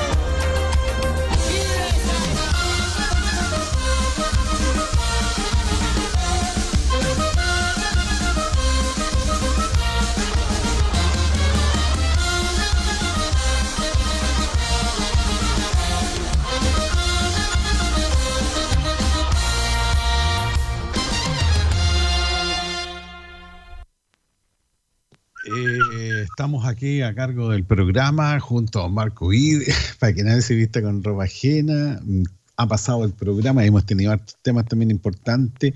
Vamos a hablar de la Comisión de Pesca, Marco, porque a ti te interesa mucho, ¿no es cierto? Que un hombre que entrega información ya para todos los pescadores artesanales y tiene que ver también con la composición eh, de la Comisión de Pesca. Hay varios rostros nuevos, ¿ya? Eh, tenemos una mujer como presidente, que es la señora María eh, Candelaria Acevedo Sáenz, que es la presidenta, pero a usted le gustaría también identificar a cada uno de ellos, Marco. Usted me dijo, vamos a hablar quiénes son y de qué lado son. Así que esos son 13 en total. ¿ah? ¿Por qué 13 y, y no 14, por ejemplo, o no 12? Por, por las votaciones, para que no haya empate. Buena, esa es la respuesta correcta. ¿Quién es el presidente? Ya le dijimos que es la señora María Candelaria Acevedo Sáez, del Distrito 20, región del Biobío, comunas de Hualpén, Tomé, Penco, Concepción, Hualqui, Chihuayante, Florida, San Pedro de la Paz, Coronel, Santa Juana, Talcahuano. Ella es del Partido Comunista, de la bancada Comité Comunista, Federación Regionalista Verde, Social e Independiente, para conocimiento general, ¿no es cierto?, de quién es la presidenta. Después está don Eric Aedo Geldres. Él es del Distrito 20, región del Biobío, ya tenemos dos del Biobío, comuna de Hualpén, Tomé, Penco, Concepción, Hualqui, Chihuayante, Florida, San Pedro de la Paz, Coronel, Santa Juana, Talcahuano. Él es un hombre de democracia cristiana, pertenece a la bancada demócrata cristiano. Después tenemos a nuestro amigo eh, de la región de los ríos, don Bernardo Berger Fett. Eh, sabemos, distrito número 24, región de los ríos, comuna de Panguipulli, Los Lagos, Lanco, Futrono, La Unión, Mariquina, Payaco, Lago Ranco, Valdía, Máfil, Corral, Río Bueno. Él pertenece a eh, RN, ¿no es cierto? Renovación Nacional, y pertenece también a la bancada del mismo nombre, Renovación Nacional. Eh, don Sergio Bobadilla Muñoz, Distrito 20, región del Biobío, comunas de Hualpén, Tomé, Penco, Concepción, Hualqui, Chihuayante, Florida, San Pedro de la Paz, Coronel, Santa Juana, Talcahuano. Él es de la UDI y pertenece a la bancada del mismo nombre, de la UDI. Don Jorge Brito Asbun, ya es del distrito número 7, región de Valparaíso, comunas de Viña del Mar, Santo Domingo, El Quisco, Casablanca, Valparaíso, Isla de Pascua, Concón, San Antonio, Algarrobo, Juan Fernández, Cartagena, El Tao. Él pertenece al Frente Amplio. Eh, Comité Frente Amplio RD, Comunas y Comunes y Convergencia Social, don Jorge Brito Asbun. Después tenemos a don Tomás eh, Rementería Venegas, el del distrito también número 7, región de Valparaíso, comuna de Viña del Mar, Santo Domingo, El Quisco, Casablanca, Valparaíso, Isla de Pascua, Concón, San Antonio, Algarrobo, Juan Fernández, Cartagena, El Tao. Él es independiente y trabaja junto a la bancada socialista. También está don Mauro eh, González Villarroel, del distrito número 26, región de Los Lagos, comuna de Puerto Montt, Chonchi, Quemchi, Quinchao, Gualaihue, Calbuco, Curaco de Vélez, Quei- Queilén, Cochamó, Maullín, Futalelfú, Palena, Quillón, Castro, Ancud, Dalcahue, Pe- Peuqueldón, eh, Chaitén. Él es de Renovación Nacional y trabaja con la misma bancada. El eh, octavo eh, en esta lista de integrantes de la Comisión de Pesca es don Daniel Monoucheri Lobos, distrito número 5, región de Coquimbo, comunas de Paiguano, Andacoyo, Coquimbo, Ovalle, Yapel, Salamanca, con Barbalá, Río, Río Hurtado, Monte Patria, Canela, Vicuña, eh, Los Vilos, La Serena, La Higuera y Pun- Punitaqui. Él pertenece al Partido Socialista y eh, trabaja junto a la bancada del Partido Socialista. Después tenemos a don Cristian Moreira Barros, distrito número 13, región metropolitana, comunas de Pedro, Aguirre Cerda, La Cisterna, San Ramón, Los Espejos, El Bosque, San Miguel. Él es de la UDI y funciona, trabaja junto a sus colegas de la UDI. Después tenemos a don Matías Ramírez Pascal, distrito número 2, región de Tarapacá, comunas de Pica, Camiña, Colchane, Alto Hospicio, Guara, Pozalmonte e Iquique. Él pertenece al Partido Comunista y funciona en el Comité Comunista Federación Regionalista Verde, Social e Independiente. Tenemos a otro de los eh, integrantes de esta comisión de pesca, el número 11 de esta lista es don Leonidas Romero Sáez, distrito número 20, región del Biobío, comunas de Hualpén, Tomé, Penco, Concepción, Hualqui, Chihuayante, Florida, San Pedro de la Paz, Coronel, Santa Juana, Talcahuano, y es de Renovación Nacional y trabaja en la bancada Comité Republicanos.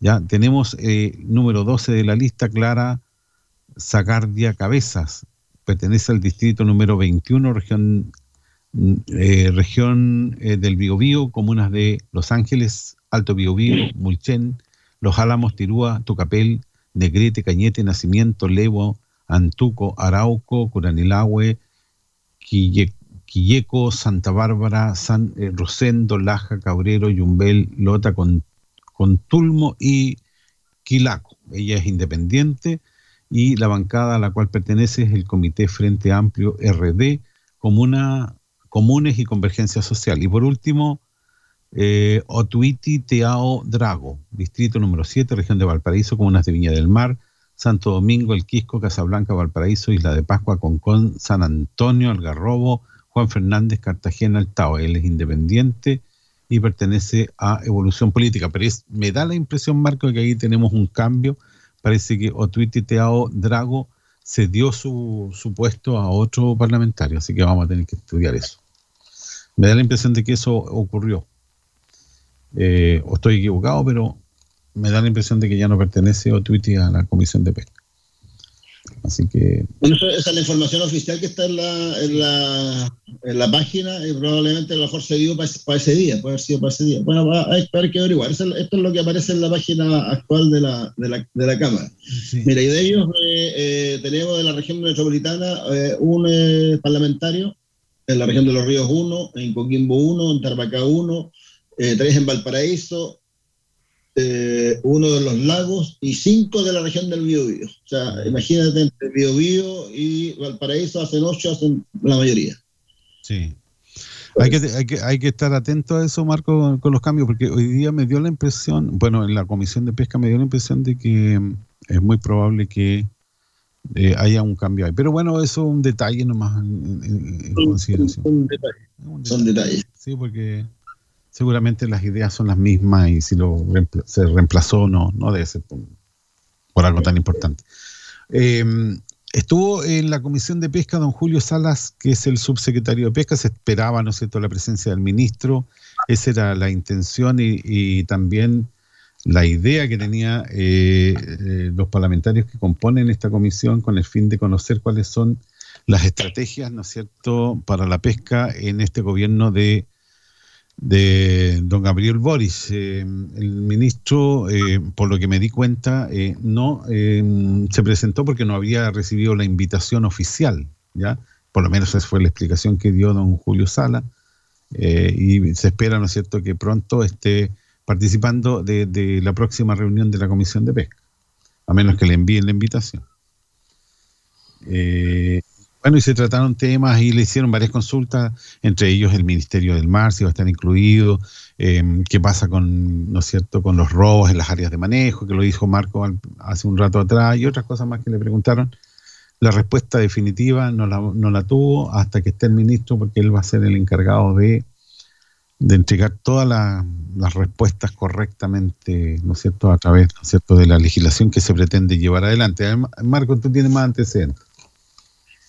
Sí, mira, eh, escoba buena, escoba nueva barre bien, digo yo siempre eso, y esperemos que bien, pero sí está, lo, importante es que está bien acompañado. Él está eh, trabajando con Rocío Parra, que es abogada, eh, doctora en, en Derecho, parece que es asesora y jefe de, de cooperación del, del, del, eh, del, eh, subsecretario. Es una conocida nuestra, ya hemos estado en reunión con ella por el tema del Ministerio del Mar. Eh, así que, de hecho, sonaba ella para su secretaria. Ese, ese era el, el- Todos pensamos que iba a ser ella.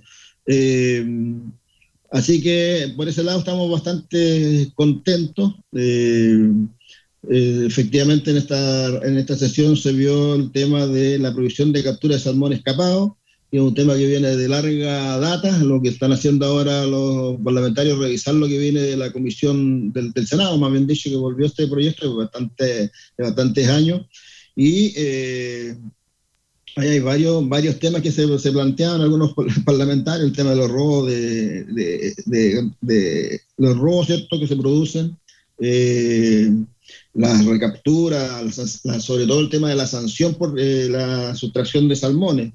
Eh, pero esto, esto tiene que ver básicamente con la industria salmonera. De- de- estamos hablando de eso. A nosotros lo, lo- lo que nos interesa como región es otra cosa, y que siempre lo hemos dicho, y hay que empezar ya a poner el acento, empezar a hablar ya con nuestros parlamentarios nuevamente, y tiene que ver cómo regularizamos la captura de un salmón, ¿cierto? Que no es escapado, sino que es un salmón que se introdujo hace muchos años en nuestro, en nuestro país, el salmón eh, chino, ¿cierto? Y que eh, normalmente eh, sale eh, cuando se captura eh, sierra, ¿no? Es que los viejos vayan al salmón, sino que van a la sierra y sale como pesca accidental o incidental o, o acompañante, ¿cierto? Este salmón.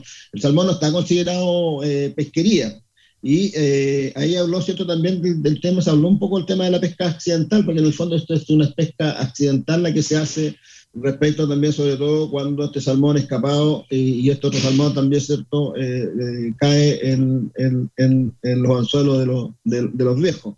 Ahora, eh, yo creo que efectivamente eh, este, este proyecto tiene larga data. Eh, el salmón escapado produce daño a la pesca artesanal, a, la, a las especies eh, autóctonas, ¿cierto? Eh, es un pescado muy, muy voraz y por lo tanto, eh, según mi punto de vista, ¿cierto? Las empresas tienen que tener, eh, tener todas las medidas de seguridad, ¿cierto? Para que no, no se le rompa sus su, su jaulas eh, y también, ¿cierto? Para poder recapturar. Tampoco les puede salir eh, al gratín. Ah, no, no, no, esto no puede ser eh, al gratín, no es cierto que se va, ah, mire, se me escaparon, no sé, 100 mil salmones y listo. Ah, pucha, qué lástima. No, no, no, aquí tiene que haber sanciones también, ¿cierto? Para estas empresas porque ellos tienen que controlar, ¿cierto? Su cultivo. Bueno, eso fue lo que, para eso fue también citado el ministro, que lamentablemente no estuvo ahí. Ahora, ¿qué pasa con esta normativa nueva que viene del Congreso, tercer trámite que se está realizando es para presentar, ¿no es cierto?, las indicaciones que eh, llegaron desde eh, el Senado. ¿ya? Eh, incluso hay una, una crítica respecto de que venían todas las ideas del Parlamento, venían todas modificadas desde el Senado. Y ahí, a- habían varios ahí parlamentarios que decían que era mejor rechazar para poder ir a una comisión mixta, sobre todo en los castigos que podría re- eh, sufrir aquel que roba, ¿no es cierto?, salmones, que decían que esta cosa aquí, eh, del- el artículo que se va a invocar, ¿no es cierto?, para Código penal. Código penal. sí. Claro, entonces también modificar eso. 420, Era el 4, el 440, y- no, era el 440 y el otro no, el 442 que tiene con robo en lugar no habi- habitado. Claro, entonces cambiar eso para que la, la sanción sea efectiva, esa es la, realidad, porque ahí decía Romero en la reunión de que un buen abogado puede, ¿no es cierto?, invocar que el artículo está mal aplicado, ¿ya? porque no es un lugar habitado, está habitado por, por salmones nomás, no está habitado por seres humanos, por lo tanto no aplicaría ese artículo en una eventual sanción. Pero son detalles que se tienen que ir mejorando. Ahora, con respecto a castigar a los pescadores artesanales, si incidentalmente por una situación eh, capturasen o llegasen a puerto con salmón, eh, esa es la, la, la- real, ¿no es cierto?, idea que tiene esta, esta normativa, o sea, autorizar al pescador a, a- a llegar con el pescado y, y venderlo, pues, en otras palabras. Se pueden venderlo, sí, pero, pero tiene que ver con la pesca acci- accidental y no tiene que ver con un poco lo que planteaban algunos eh, eh, diputados proclives de la industria respecto a que, ah, no, con esto los pescadores van a ir a hacer tiras las redes ah, para robarse los pescados, porque eso es lo que planteó uno, uno de los parlamentarios. Sí, Esto no es así.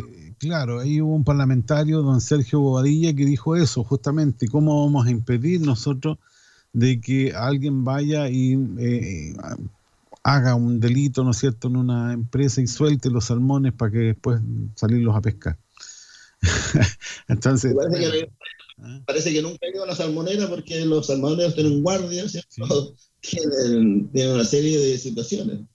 eh, que, o sea, tienen que cuidar su, su, su pescado.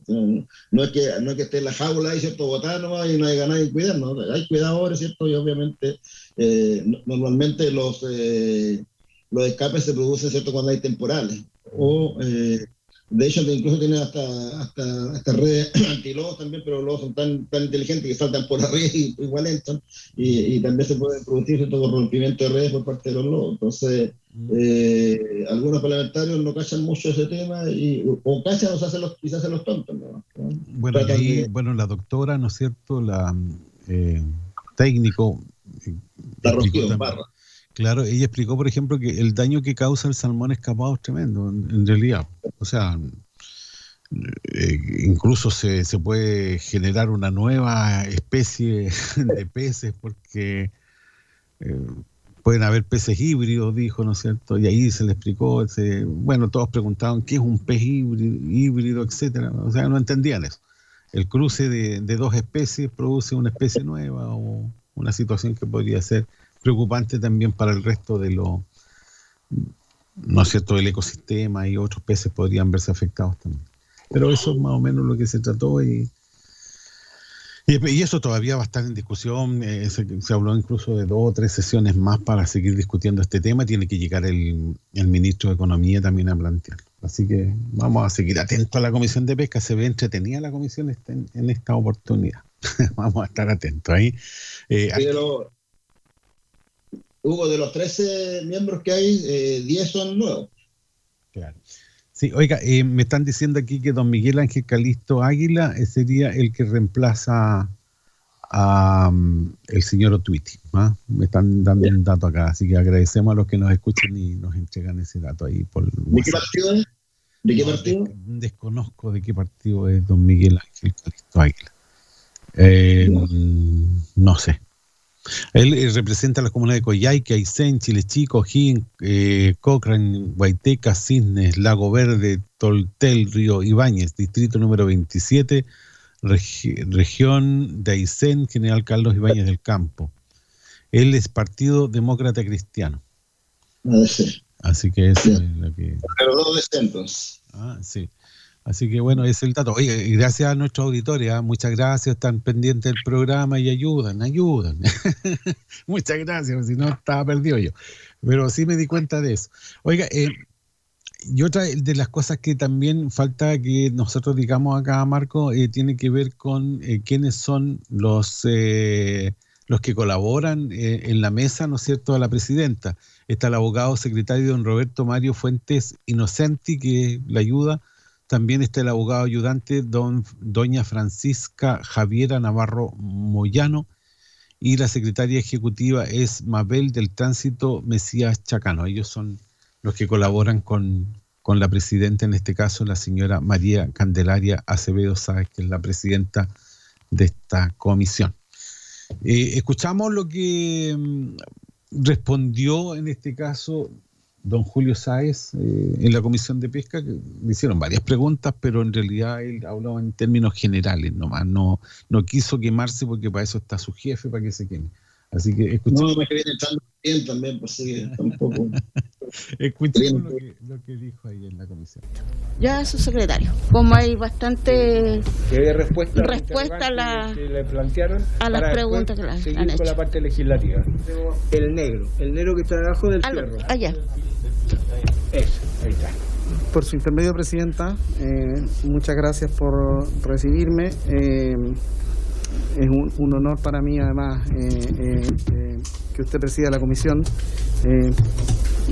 Participé muchas veces en actividades del movimiento Sebastián Acevedo, por eso me, me enorgullece realmente que usted presida esta comisión.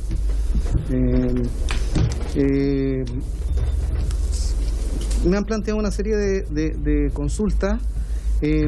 Quiero comentar, partir comentándole por su intermedio, eh, Presidenta, que a los, a los señores diputados y diputadas, a los cuales a, todos saludo por eh, haber dedicado su tiempo a este noble ejercicio de, preocuparse por los ciudadanos y ciudadanas del mar, que son justamente quienes trabajan en el sector pesquero. Eh, eh, yo recibí una invitación precisamente para presentarme, una, invitación directa a la, subsecretaría a presentarme y a dar algún parecer en relación al, proyecto de escape de salmones. No obstante, entiendo perfectamente la- el interés general respecto de, del enfoque general con que, con que Ujú. llegamos a- al sector y ahí eh, quisiera eh, eh, hacer una mirada eh, con la misma sinceridad y claridad con que le hemos estado planteando en los últimos días a los distintos actores con los que nos hemos reunido eh, desde la Subsecretaría de Pesca. Nosotros eh, la semana pasada tuvimos eh, reuniones con todos los actores de la pesca artesanal, las, no diría todos, pero las tres confederaciones de la pesca artesanal, más las dos organizaciones de mujeres que están vinculadas a la pesca artesanal, e incluso con algunas federaciones y sindicatos que no están vinculados a, la- a las grandes confederaciones de la pesca artesanal. El día de ayer tuvimos reunión con eh, el mundo de la salmonicultura, partiendo por eh, cultivadores de pequeña escala hasta eh, la industria, eh, perdón, eh, con el mundo acuícola, partiendo por cultivadores de pequeña escala hasta las grandes empresas salmonicultoras y, y mitilicultoras. Y, y hoy, y vamos en- iniciando ese proceso, estamos conversando ya con los diferentes actores del mundo de la pesca industrial. Y, todo, y con todos ellos el relato es el mismo. Y, y es el mismo que creemos que es importante eh, plantearle por su intermedio a, a los miembros de la, de la comisión. Eh, existe una situación de, eh, de cuestionamiento generalizado a la función regulatoria en el tema pesquero. ¿m? Y ese cuestionamiento generalizado a la función regulatoria en el tema pesquero tiene que ver con, con eh, una percepción generalizada de crisis en las instituciones que conocemos que trasciende solo la dimensión eh, pesquera, pero también en el caso específicamente del, tema pesquero a, un cuestionamiento a la legitimidad de normas regulatorias específicas. Y no me estoy refiriendo solo a la, a la, a la, a la cuestionada ley de pesca, me estoy refiriendo a las decisiones que a veces toma la propia autoridad administrativa. Nos encontramos en el proceso de traspaso, por ejemplo, con que eh, una decisión que toma la autoridad eh, referida a la definición de una cuota o incluso referida a un estudio, eh, es cuestionada por los actores porque se piensa que hay otros intereses en juego que son los que determinan que esa norma o ese principio se adopte. Entonces nos han, nos han sucedido situaciones paradojales como por ejemplo ver un profundo estudio de, de alguna universidad re- relativo a alguna pesquería y nos dicen, nos, nos dice algún actor, sí, pero es que las muestras que se tomaron para ese estudio fueron justo eh, en tal, en tal, en tal lugar y no en tal para favorecer a X actor. Eh, o cuando se ha tomado la decisión respecto de una cuota, respecto de una pesquería, sí, es que esta decisión se tomó en realidad sin tener toda la vista porque se quiso favorecer determinada perspectiva. Entonces, hay un, dentro del contexto de crisis de, de confianza en las instituciones, en el mundo pesquero hay una crisis de confianza que se ve agravada por el cuestionamiento desde el vértice eh, en la estructura normativa. Parte del esfuerzo que nosotros eh, nos interesa desarrollar es porque es bueno para la relación público-privada, pero además es bueno para la- el, el desarrollo de cualquier actividad económica, eh, es establecer certezas y generar confianza en el cumplimiento de la norma. Quiero hacer esa introducción porque, por ejemplo, yo creo que la conversación sobre pesca ilegal es extremadamente significativa y la hemos detectado con cada uno de los actores con los que interactuamos, pero se enmarca dentro de un problema mayor. Se enmarca dentro de un problema mayor que es la adhesión voluntaria a la norma. Todos argumentan alguna explicación fundada o infundada que les permite eh, eh, decir, no, es que mi caso es diferente, mi caso es distinto al del otro. Conversaba el, el día de, de- el día sábado justamente con, eh, con eh, un abuso de, de la caleta de, de Concón, que nos explicaba cómo en su área de manejo permanentemente se, se- hay extracción ilegal de locos de su área de manejo y esa extracción conocen quién, cómo y de qué manera se hace. No obstante, cuando llegan a, la denuncia eh, eh, judicial de ese, de ese- después de la investigación policial, a la denuncia judicial, normalmente queda sin sanción y eso genera una un, un, un desprestigio de la norma, porque si las normas no se pueden hacer efectivas porque no, no, no se logra el cumplimiento, hay un desprestigio del sistema regulatorio general. Nuestro esfuerzo en esta línea, en concordancia con lo que señalaban eh, eh, los honorables diputados, y, lo digo por su intermedio, señora presidenta, eh, es efectivamente tener un enfoque de reposicionamiento de la función regulatoria que le corresponde a la sub- subsecretaría y eso parte evidentemente con, con, eh, la conversación sobre la ley general de pesca, pero también tiene una dimensión específica en, en, cada una de las áreas regulatorias. Por ejemplo, en el proyecto que vamos a que, ustedes, eh, eh, eh, honorables parlamentarios, van a discutir el día de hoy, la definición de nuevos estándares de transparencia, por ejemplo, en la forma en que se explicita qué cantidad de antibióticos o qué cantidad de, de- de- antiparasitarios se les da a, los salmonídeos, eh, es, una, es una ganancia en el texto de ese proyecto para efectos de recuperar la confianza, sobre todo en un contexto, por ejemplo, donde hace pocos días, si, no, mal no recuerdo ayer, tuvimos eh, eh, so- sometido a proceso a cuatro ejecutivos eh, de una empresa eh, salmonicultora justamente por eh, haber eh, falseado entrega de datos y, y- y- el- yo creo que hay un esfuerzo que nosotros estamos tratando, que vamos a intentar como gobierno desarrollar entre el mundo público y privado y en el que eh, nos gustaría que fuera un esfuerzo conjunto también con, con- con, eh, con los, los parlamentarios comprometidos con el sector pesquero de tratar de recuperar la confianza normativa, la confianza normativa y la confianza en la institucionalidad regulatoria que es nuestra función.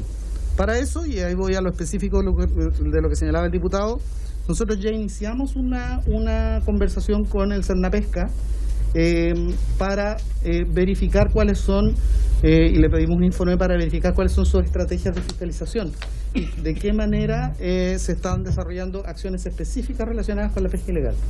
Llevamos si mal no recuerdo, ocho días creo de, funciones.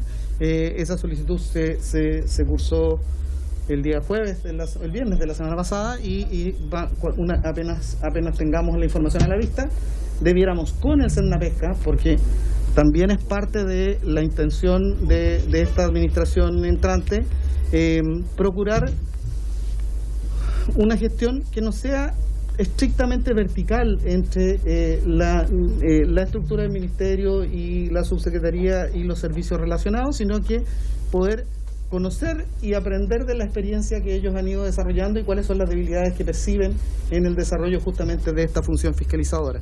Eh, nosotros tenemos la impresión, como digo, que eh, la pesca ilegal es la punta de un iceberg. Es la punta de un iceberg que esconde eh, una baja una baja disposición a adherir al cumplimiento de las normas en el tema en el tema pesquero y ese debiera ser un esfuerzo que desarrolláramos colectivamente y, por su intermedio presidenta comento solo muy al pasar estoy seguro que el señor ministro, eh, y vuelvo a decir, la invitación, eh, eh, yo no habría osado venir voluntariamente a esta invitación si no hubiese estado, hubiese sido nominal a, hacer una, una, una- a presentarme y a entregar una opinión sobre un proyecto de ley, pero yo estoy seguro que para efectos de una conversación sobre cuál es el, eh, eh, el conjunto de agenda legislativa que queremos desarrollar en el sector, eh, el señor ministro va, va a tener toda la disposición en participar personalmente. Y por cierto yo voy a estar encantado de acompañarlo. Pero me parece que es importante que él sienta que recibe una invitación justamente para esa materia. Y no es correcto que el subsecretario eh, eh, eh, asuma por sí y ante sí previo a esa conversación eh, el, eh, el planteamiento de, de- de la agenda general de la cartera. Entonces, yo, por cierto, eh, tenemos ese, ese- esa, tenemos un insumo para, para acompañar con el ministro en este, en este tema, pero creo que sería muy interesante que se le pudiera cursar a la autoridad ministerial una invitación específica sobre esa materia y con, con gusto vamos a poder desarrollar ese punto. Y finalmente, si por su intermedio, presidente, con esto cierro, eh, eh, respecto de- del debate constituyente eh, que se ha planteado, nosotros eh, acatamos completamente eh, la instrucción que hemos recibido de parte de- del señor presidente en orden a no establecer ni opiniones, ni interacciones, ni y dejar trabajar al poder constituyente y como poder constituido no no generar allí algún tipo de presión que signifique eh, limitar la soberanía de, de la instancia que, que- allí opera. Es todo cuanto podría informar por su intermedio, presidente.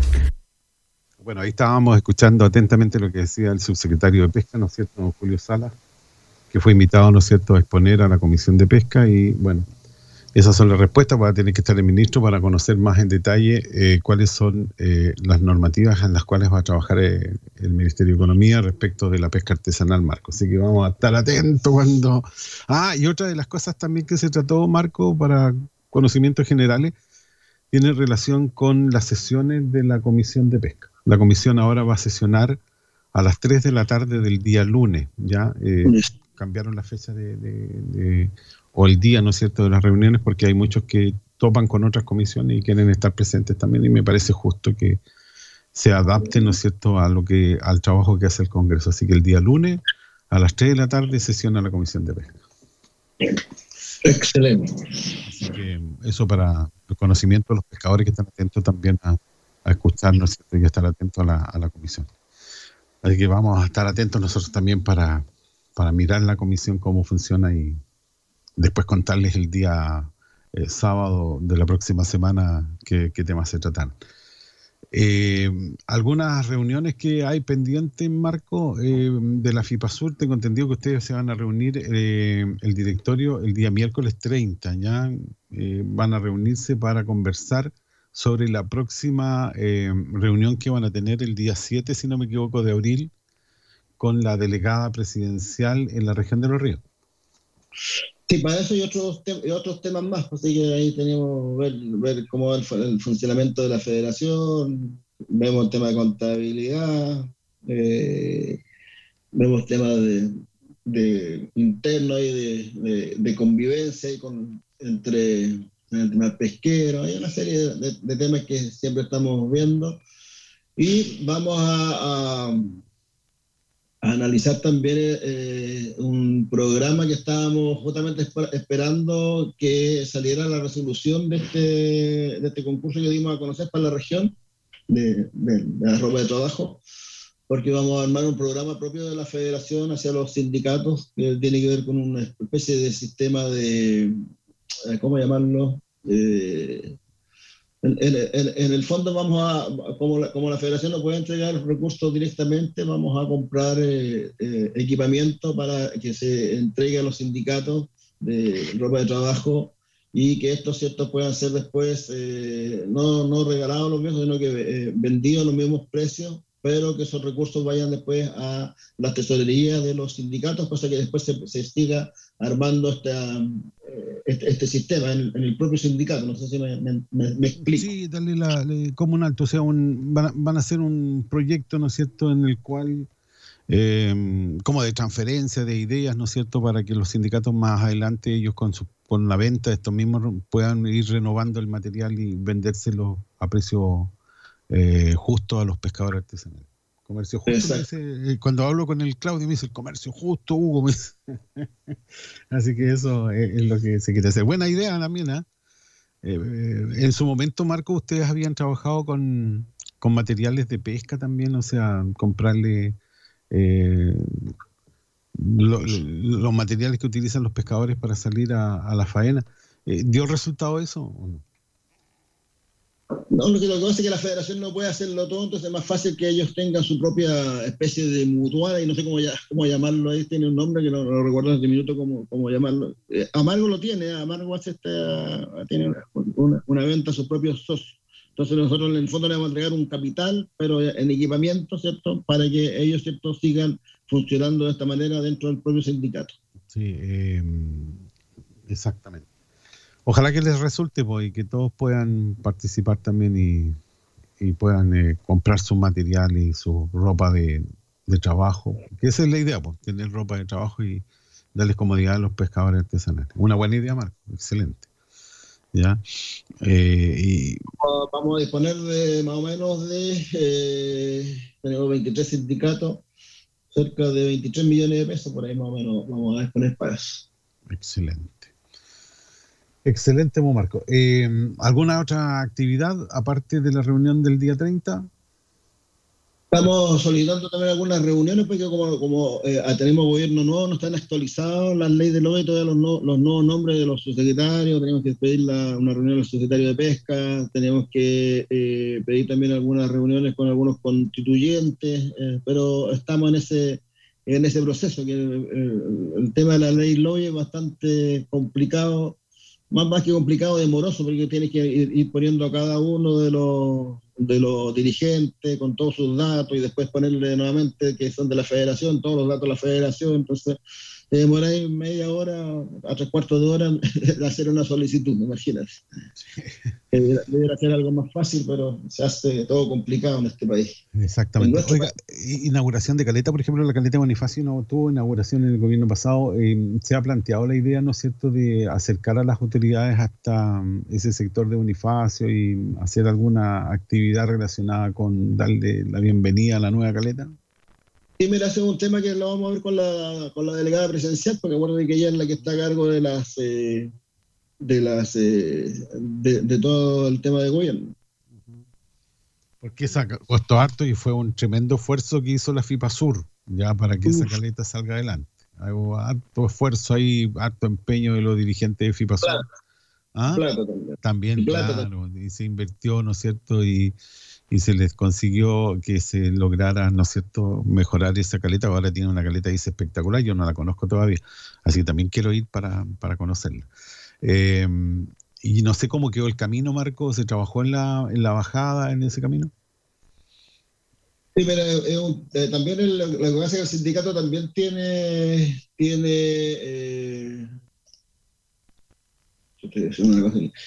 El sindicato también tiene directores nuevos, dirigentes nuevos, así que hemos estado también conversando con ellos al respecto, así que eh, el problema es que no hemos podido ir a- hacia allá, eh, acuérdate que tenemos por el lado de la costa, tenemos el, el derrumbe que está ahí en la... en- el- Sí, sí, sí, sí, en- la en- vertiente. También se está trabajando en eso, dicen.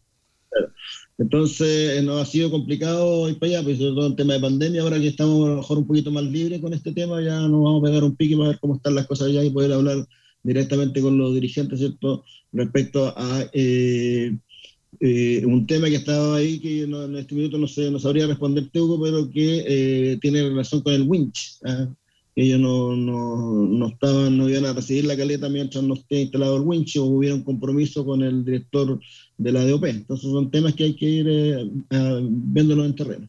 Sí, y hay que trabajar también en la caleta de la isla del Rey, que también es una esperanza que tienen los pescadores ahí. Mis amigos ah, siempre me preguntan eh, cómo avanza esto y todavía no se sabe nada. Cuando tengamos el nuevo director zonal de pesca, vamos seguramente a informar de los cambios que pueden haber en la región o no. ¿Qué, esperas tú del próximo director zonal de pesca? ¿Tienes algún nombre en la mente? ¿A quién te gustaría? Eh, ¿Le han preguntado a los pescadores sobre qué quieren eh, en la dirección zonal, Marco? Mira, la- eh, a nivel de país, la mayoría de las regiones está poniendo también un poco el, acento en eso al respecto. Eh, algunos son más patudos y que les consulten a ellos que, a quién poner. Yo, creo- que la cosa no va por ahí, eso hay autoridad, ellos, ellos verán a quién ponen, pero lo, lo importante es que sea gente eh, idónea, que gente que haya trabajado en el sector, conozca a los pescadores artesanales, y, porque no estamos para estar enseñándole cosas a los, a los, a los directores, a los directores zonales, que es un cargo tan importante. Y acá se requiere rápidamente porque varios, este año vienen varios temas como el nuevo cierre de la reineta nuevamente, eh, y eso, eh, del registro de reineta, eh, y eso tiene que verse a través del Consejo Zonal de Pesca. Eh, y nos interesa sobremanera que estén ellos porque vamos a tener que hacer un informe técnico al respecto para poder solicitar que se abra el registro en nuestra, en nuestra región. Sí, pues y también tenemos, ¿no es cierto?, que conocer cuándo se va a abrir, ¿no es cierto?, los registros para los pe- pescadores, buzos, mariscadores. Eso también es importante. Siempre me preguntan acá, eh, ¿qué pasa con, con, con los registros de, de la marcha, ¿no es cierto? Porque tendrían que ingresar todos los que trabajan ahí en la Bahía de Corral. pues. Me refiero, ¿no es cierto?, a los que extraen navajuelas, huevos, etcétera. Entonces, Sí, eso está, yo entiendo que eso están dando, no, lamentablemente no alcanzó a salir en el, en el periodo anterior de, de la Secretaría de Pesca. eh, y al menos lo que planteó la, la, la secretaria anterior, la Alicia Gallardo, que eh, ya lo había firmado y que esto estaría en manos de Senapesca, porque también tiene que haber un llamado, ¿cierto?, para cubrir esos, esos, esos cupos que son que están estipulados por el Consejo, por el Comité de Manejo de la Bahía de Corral. Y eh, eh, yo he conversado directamente con el jefe de gabinete este tema y esperamos que salga pronto. Eso ya la de ya salió, ya, está- ya están otorgados los cupos y eh, nuevamente nuestra región postergada. Sí, eh, tengo entendido que en la región de los lagos también hay un, aunque es interino, pero ya tienen un representante ahí en la Dirección Zonal de Pesca. Y ahí lo nombraron por el tema de María Roja que está pasando allá en la, en la región, por eso lo. ¿Y cómo estamos aquí en la región respecto a eso, Marco? ¿Tiene, le, le envían el informe de los muestreos que se hacen? Debemos estar bien porque cada vez que hay problemas me lo envían, así que, así que no ha llegado nada, así que yo creo que estamos bien. Sí. Ya, pues, y, y estos temas que hemos tratado hoy día, ¿por qué, don Marco? Para que nadie se vista con ropa ajena, don Hugo. ¿Quedó clarito? Para que nadie se vista con ropa ajena, un programa presentado por FIPA Sur. Programa dedicado a resaltar las gestiones realizadas por los dirigentes de FIPA Sur en beneficio de sus sindicatos asociados y pescadores de la región de los ríos. Para que nadie se vista con ropa ajena, todos los sábados, aquí, en Radio FM Siempre 94.3.